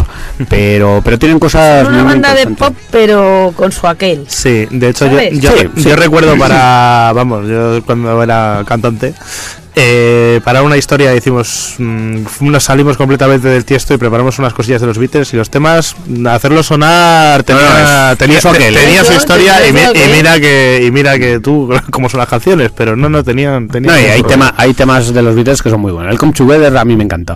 A mí me encanta la versión de Aerosmith. a mí me gusta, me gusta. Bueno, me vamos gusta a retomar a Diego. Pero bueno, sí, sí es verdad que muchas bandas españolas que luego, Sí. mm, bandas y músicos, ¿no? Serpa, los Bravos.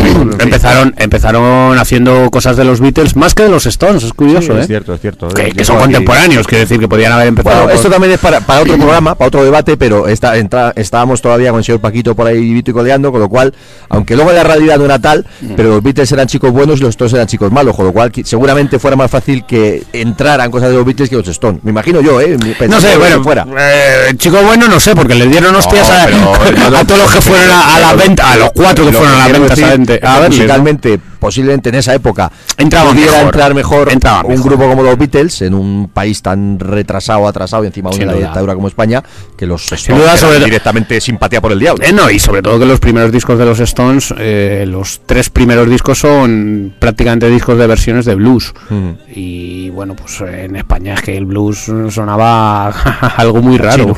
Bueno, que estamos con asfalto, que teníamos. Bueno, sí, los Beatles. para los conciertos, Venga, tenemos. eh, ya pasan de los Beatles y se van a de los. Beatles y de, de hecho eh, empieza Chapa de alguna manera, al igual que Avispa Mm. empezó, se creó para sacar a Muro. Pues de alguna manera Chapa no es que se creara para sacar asfalto, pero prácticamente, ¿no? Mm. Fue, fue prácticamente pues la, la banda que, que inició Chapa, ¿no? Y bueno, pues como todo el mundo sabe, pues salió ese fantástico primer disco, absolutamente histórico, legendario y, y magnífico. Pero según salió, la mitad de la formación, Lele y, y José Luis, pues se marchan a hacer topo. Una banda que ya estaban creando, ¿no? Julio lo ha comentado varias veces, en su libro se puede leer y tal, que él se quedó estupefacto del hecho de decir, hostia, sacamos este primer disco tan bueno que a todo el mundo además le encanta, estamos haciendo tantas cosas, y vosotros por detrás estáis haciendo otra banda.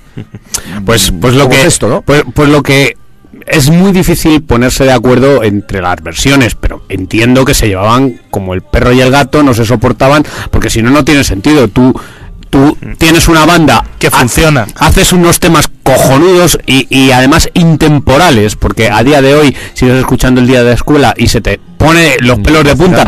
Y lo, lo- hemos visto aquí cuando hemos hecho un, un acústico y que salga el disco y que la mitad de la banda se vaya, pues es que no se soportaban.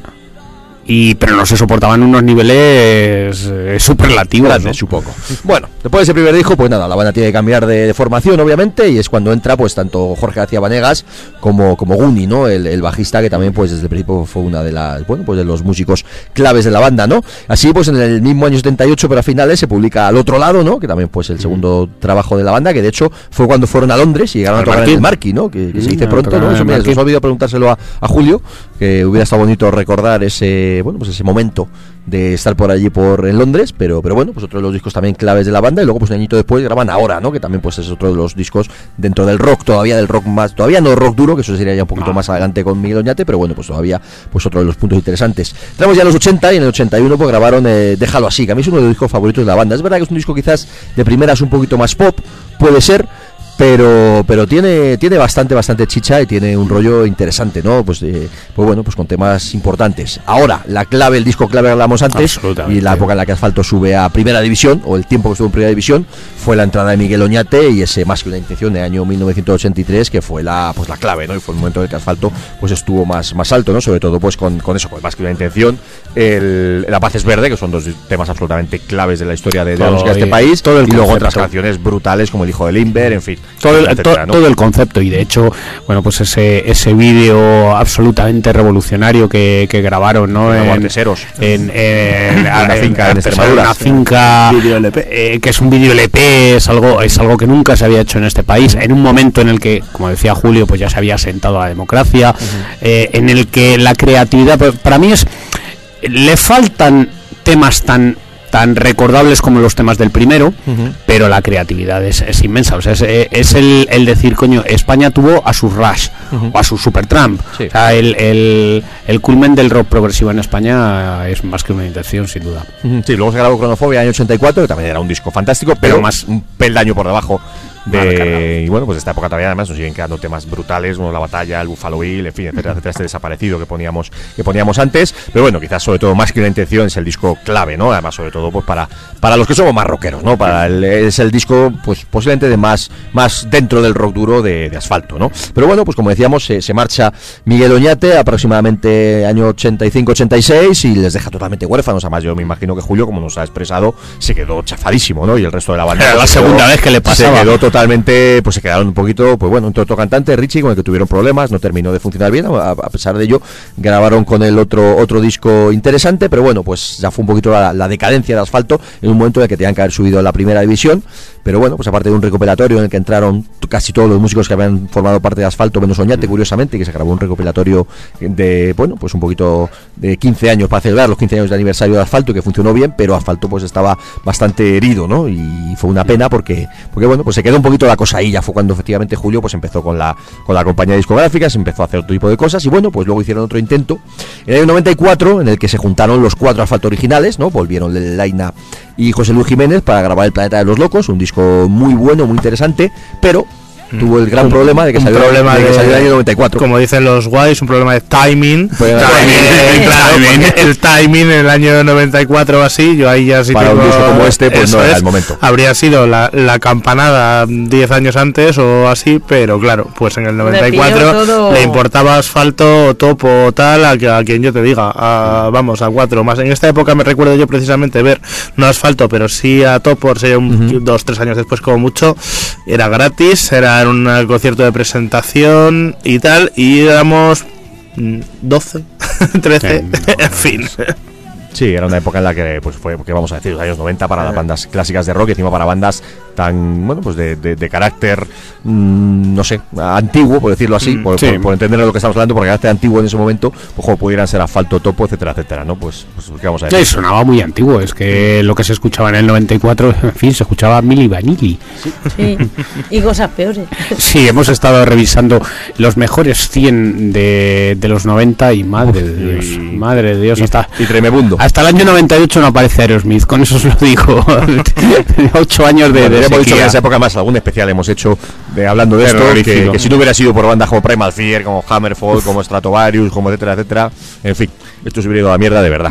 Bueno, vamos a lo que estamos, pues eso, asfalto pues sé que tuvieron que, que ir apartando poquito a poco, fue una época además en la que pues en- entre el 95, 96 y hasta el año pues 2000 y pico, pues tanto los músicos de Topo, aunque ellos sí que siguieron en activo, pero bueno, pues sobre todo José Luis Jiménez fue hizo bastantes cosas en solitario, Miguel Oñate también empezó su, su carrera en solitario, Julio Castejón con los trípodes y con alguna cosa más hizo también dos o tres discos en solitario que no estaban que no estaban mal, pero bueno, pues era más suavecito, más pop rock quizá que lo que hacía Asfalto. Y bueno, pues ahí se quedó la carrera parada hasta que aproximadamente año 2000 2008 pues pues vuelve, vuelve, Alfa- vuelve, vuelve Asfalto de la mano de Julio Castejón, ya sin ninguno de los músicos clásicos, aunque más adelante se han podido eh, incorporar, como en el caso de Jorge García Vanegas y demás, pero bueno, pues Enrique Cajide se, se marcha totalmente, vamos, se, se queda al margen de la música profesional eh, totalmente, el line de José Luis Jiménez con, con Topo, Oñate con su carrera en solitario, pero bueno, Oñate también ha sido un caso particular, Oñate siempre ha sido ese mm, hippie, canalla, calavera, que, que, bueno, que toca en bares de vez en cuando, conciertos fantásticos, muy divertidos, que lo pasamos muy bien viendo a Oñate, pero bueno, pues quizá él también, una vez que sale de asfalto, se apartó también de la primera línea profesional, siempre ha vivido su vida y su carrera personal y profesional de la manera mucho que más ha- que ha bohemio, querido, mucho, mucho más, más- bohemio, efectivamente, y bueno, pues... Pues no ha parado de tocar, no eh. ha parado de tocar nunca, de hecho La- toca muy a menudo, ¿no? Y La creo- gente- creo ya tres discos en solitario, Sí, sí, sí, los sí. tres. y- La gente que no, no escuchase aquella entrevista con, con Miguel, que el día que estuvo aquí nos lo dijo. eh, eh, O sea, yo soy un músico profesional y vivo de esto y toco toca casi todas las semanas. prácticamente todas las semanas, eh, toco tres o cuatro días a la semana. Ahora, eso sí, no tiene pequeños, en bares cosas- pequeños, es un músico Sí, de... Los que hacen el EVE, por ejemplo. Sí. Claro, sí, es... Mismo verano eh, volvía, o sea, esta misma músico Navidad, residente. Lo volvía yo a ver en el concierto de, bueno, pues de, de Navidad. De Navidad, sí, lo suele hacer, en el. EVE, en fin. Sí, él, él trabaja como músico residente y entonces, bueno, pues le pagan por tocar y, y listo, ¿no? Y el resto pues vive la vida a su manera, como a él le gusta, y sigue siendo ese Miguel Oñate, mm, gamberro, canalla, bohemio, etcétera. Que, Que ya quisiéramos que, bueno, llegar a... Miramos, ojo. Ya quisiéramos llegar a, Con a- una- a su edad con una esa... melena, un estilo y una voz. con ese estilo, ¿eh? Porque me cago en la leche. El tío es un dandy. Bueno, pues ya digo, o sea, en el 2008 pues Julio Castejón decide resu- resucitar Asfalto y de hecho en el 2009 graban un, un directo, se llamó Al fin vivos, en el Teatro Pilar Bardem de, de Rivas, si no me, si no me equivoco. Y bueno, pues desde entonces pues ha tenido varias formaciones, de hecho han grabado un, disco más, que me parece que fue el de, mm, a ver, que el Color Invisible, año 2014, que reconozco que a mí no me gustó demasiado, todo hay que, todo hay que decirlo. Y, bueno, pues llegamos a este antología casual, que es un recopilatorio doble, lo hemos comentado muchas veces, ¿no? Pues un poquito aunando temas de toda la carrera de asfalto, con ese pequeñito lapsus de los temas que Sony no ha querido ceder de la primera etapa de asfalto y por eso pues nos, nos faltan canciones eh, puntuales como puede ser ese ser urbano o el señor violento que comentábamos antes y demás o la versión primigenia de, del días de escuela y, al- y alguno más por ahí de los primerísimos tiempos que es una pena y no, no han podido no han podido estar pero bueno pues tenemos asfalto de manera bueno pues resucitados no en buena forma y este sábado pues los veremos y Qué ganas, qué ganas. este sábado primero y el día 5 segundo. Y nada, pues ahí está nuestro repaso a lo que ha sido un poco la carrera de asfalto y sobre todo pues darle un poquito de, de adorno a la entrevista de Julio, que nos apetecía mucho charlar con él y, y tener el contenido principal del programa de hoy. Y si alguien pudiera pensar que eh, porque está su hijo Paul en la banda, el hijo se sale por los bordes. ¿Verdad, Espi? ¿Eh? ¿Eh? El hijo de Paul, que cómo toca. Sí, la verdad es que el tío. Es, es curioso como Paul, además, él, él- él tiene una banda, no me acuerdo cómo se llama, pero es una banda más bien rollo indie, Vetusta Morla. Entonces Sí, es un- es- tiene es- una pinta de rockero tío- como yo de taurina. Es un tío al que de primeras le ves, incluso sabes cómo va su bagaje y dices, ¿qué coño hace este tío en asfalto? Pero luego ves a la banda tocando y hostia, efectivamente, toca de maravilla. Además, además, a- a- aporta un punto diferente, ¿no? Porque como les decíamos antes a Julio, no solo toca la guitarra muy bien, sino que también canta, hace coros, toca la flauta, mete ahí algunos arreglos orquestales, eh, detalles musicales diferentes y ha aportado un punto muy interesante a Asfalto. Así que bueno, chapamos esta parte dedicada a Asfalto y nos quedan 10 minutos para hablar de tres conciertos, mucho mejor de lo, de lo habitual aquí en Corsarios. Así que nada, ¿con qué cerramos? ¿Qué tema os gusta? ¿Qué tema os apetece que pongamos de, de Asfalto para cerrar? Yo los quiero tenemos por el, aquí. el días de escuela porque me gusta Es mucho. un poco muy largo. Lo hemos eh, puesto es muchas un poco largo. Claro, Eh, no diferente, hombre, no Pues nada, no lo pongáis. Uno diferente, el Capitán Trueno. El de- Pues eso lo habéis puesto muchas no veces. está en el CD, el del Quijotes eléctricos o algo así. No, No. Pues. Ah, que quieras, pero claro. El Capitán Trueno lo podemos poner en vinilo. Pues, joder. una opción. Venga, vamos a poner Capitán Trueno. Venga, eh, Capitán Trueno.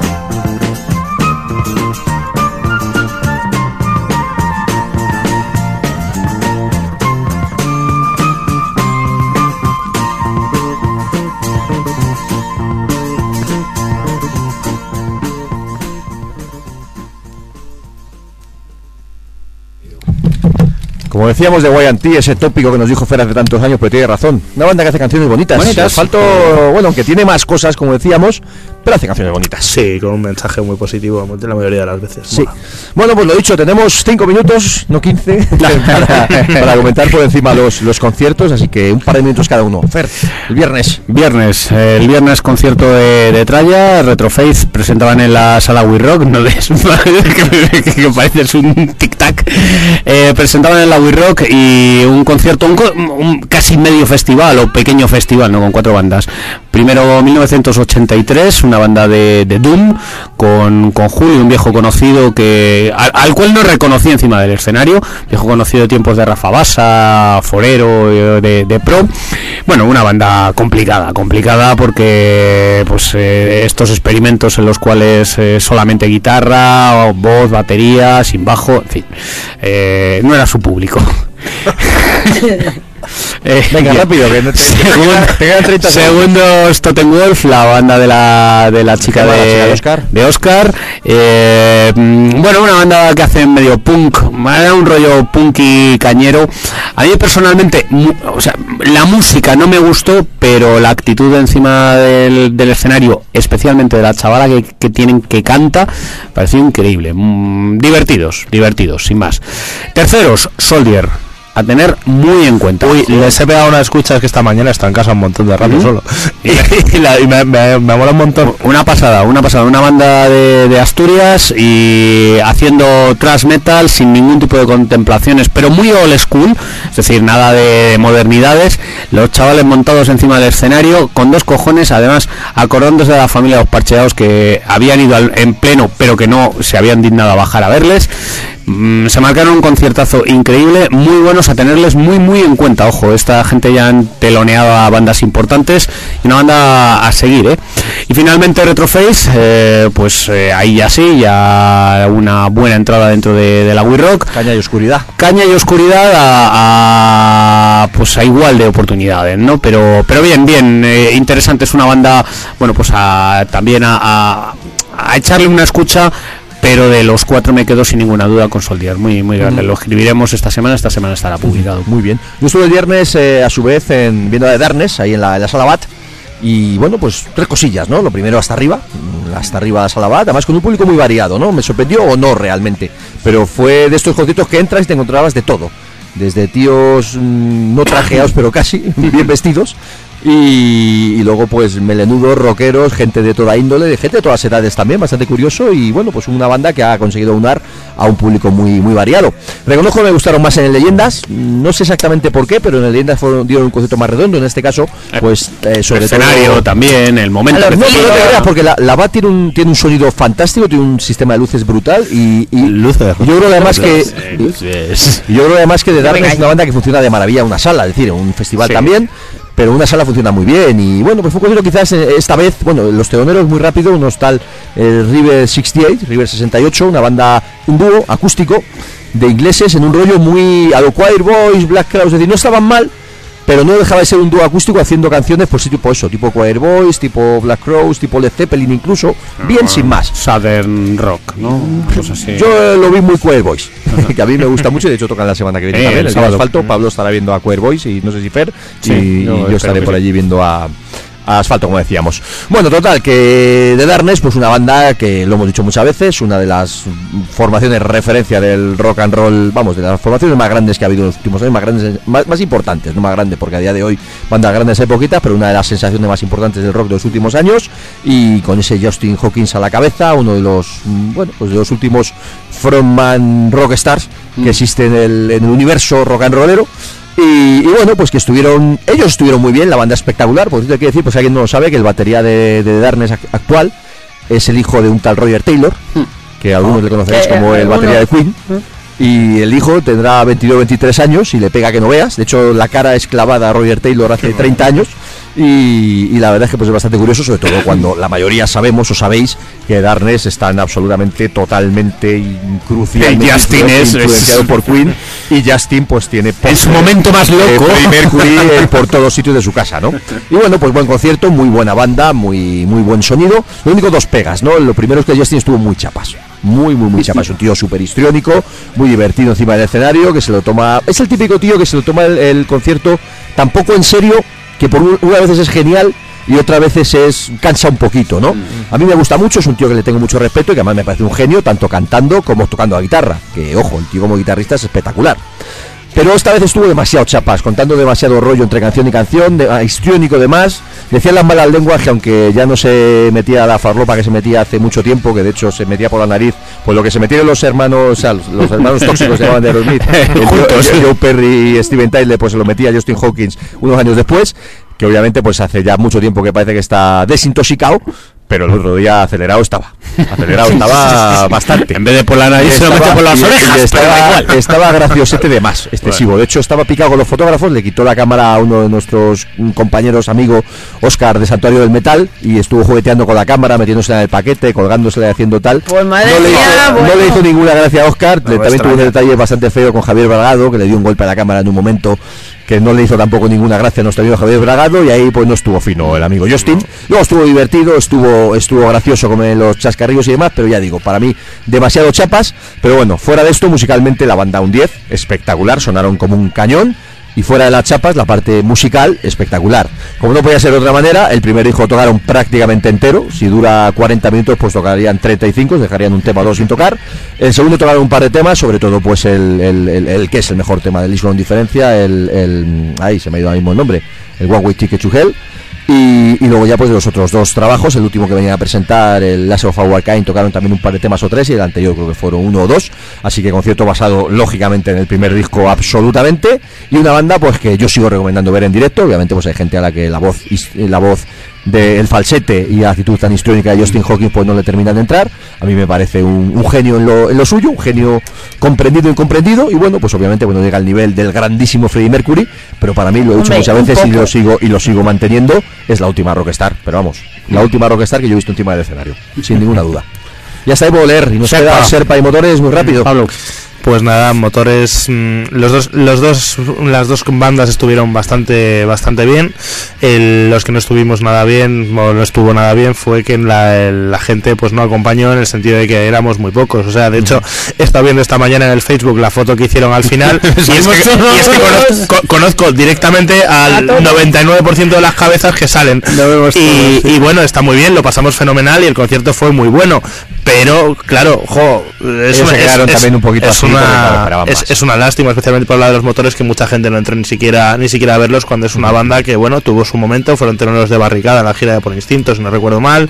Tuvieron, bueno, pues eso. mediados finales de los 90 funcionaron muy bien eso es, era una, era una, era una, banda, era una banda fuerte. es- Eso es, sin embargo, bueno, pues y una parece- banda ojo que encima del escenario sonando como un cañón eh tres guitarras y la banda dándole mucha cera Eso es, parece que se nos ha olvidado, pero oye, era un grupo, era, era y es, era y es un, un grupo curioso. Sí. Y luego Serpa, pues, pues muy bien, muy bien porque, bueno, claro, juegas con todos los triunfos en la mano, es decir, con el repertorio, con, lo- con cogiendo tus mejores temas, que tiene temas muy buenos, Serpa, más eh, los clásicos de varón sonando.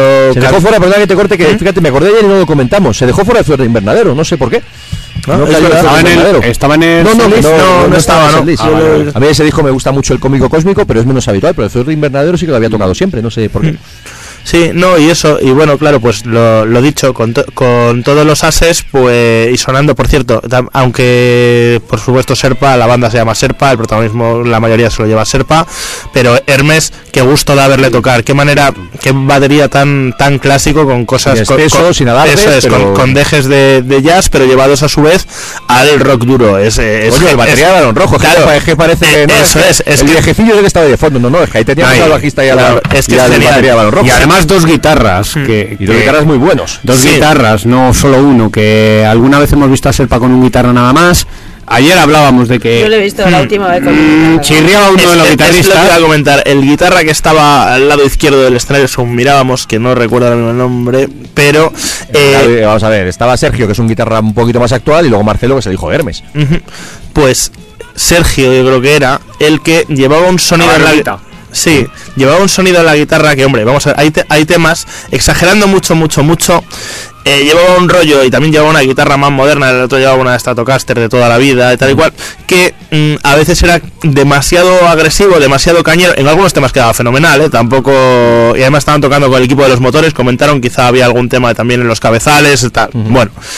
En alguna ocasión los temas de varón piden más, quizá las guitarras un sonido más clásico. Claro, nos lo sabemos de memoria. Así es que, o sea, y, y entonces a la más mínima diferencia ya rechina, aunque tampoco sea para tanto. Vamos a ver, eso no ni empaña el concierto ni nada. Pero escucharla, escuchar los temas con dos guitarras, Sí. porque Con una potencia cuando, importante. cuando hemos visto yo recuerdo, temas de balón rojo. yo, yo recuerdo conciertos maravillosos con, con Cruz, con Luis Cruz que, que toca la guitarra de muerte de.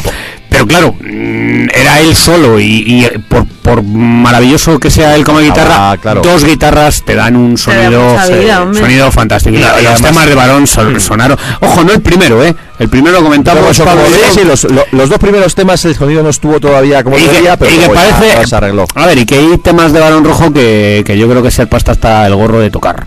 Bueno, o sea y que ya se los toma poco menos que rechifla no algunas partes que dices eh, dale un poquito más de seriedad Eh, Serpa tiene esa, esa capacidad de entrar y salir en el concierto. O sea, hay momentos en los que no sabe si está ensayando o, o está dentro del concierto. Pero creo que llegó un momento en el que ya se lo creyó y sobre todo a partir de No mitad del concierto. concierto y- además con temas que sonaron ¿eh? temas con una enjundia brutal, ¿no? Ya sabéis qué podemos decir, aparte de los temas, aparte de sus temas, que creo que eligió bien el repertorio de sus temas propios, porque eligió pues el guerrero en el desierto, uno de los temas del Transfusion que, que él lo, lo explicó con mucha seriedad y creo que es un tema con mucha, mucha profundidad que se llama Tu Revolución, o bueno, pues algún otro de los temas del de, Se está haciendo tarde, que a mí me gusta menos, pero quedó bien en directo y demás, pero los temas de varón estuvieron escogidos, vamos, mm, de libro, ¿no? Sí, el repertorio muy compensado de, pues eso, lo mejor de Serpa sobre la mesa y pues clásicos escogidos de varón que cualquiera que suene pues va a sonar Pues siempre fenomenal. mola, ya está. Eso Sí, es. un, unos tal, siempre estáis allí, hijos de Mm. Caín, tierra de nadie, Claro, campo de una- concentración, unas cancioncillas que- resistiré, resistiré, torroquero van al infierno, en fin. Y Sí, ¿cuál fue con la que son como hormigas, Son ¿no? como hormigas. Ujú. No sé si falta alguno puntual, pero vamos, Yo básicamente creo que fue lo eso, hemos ¿no? bordado.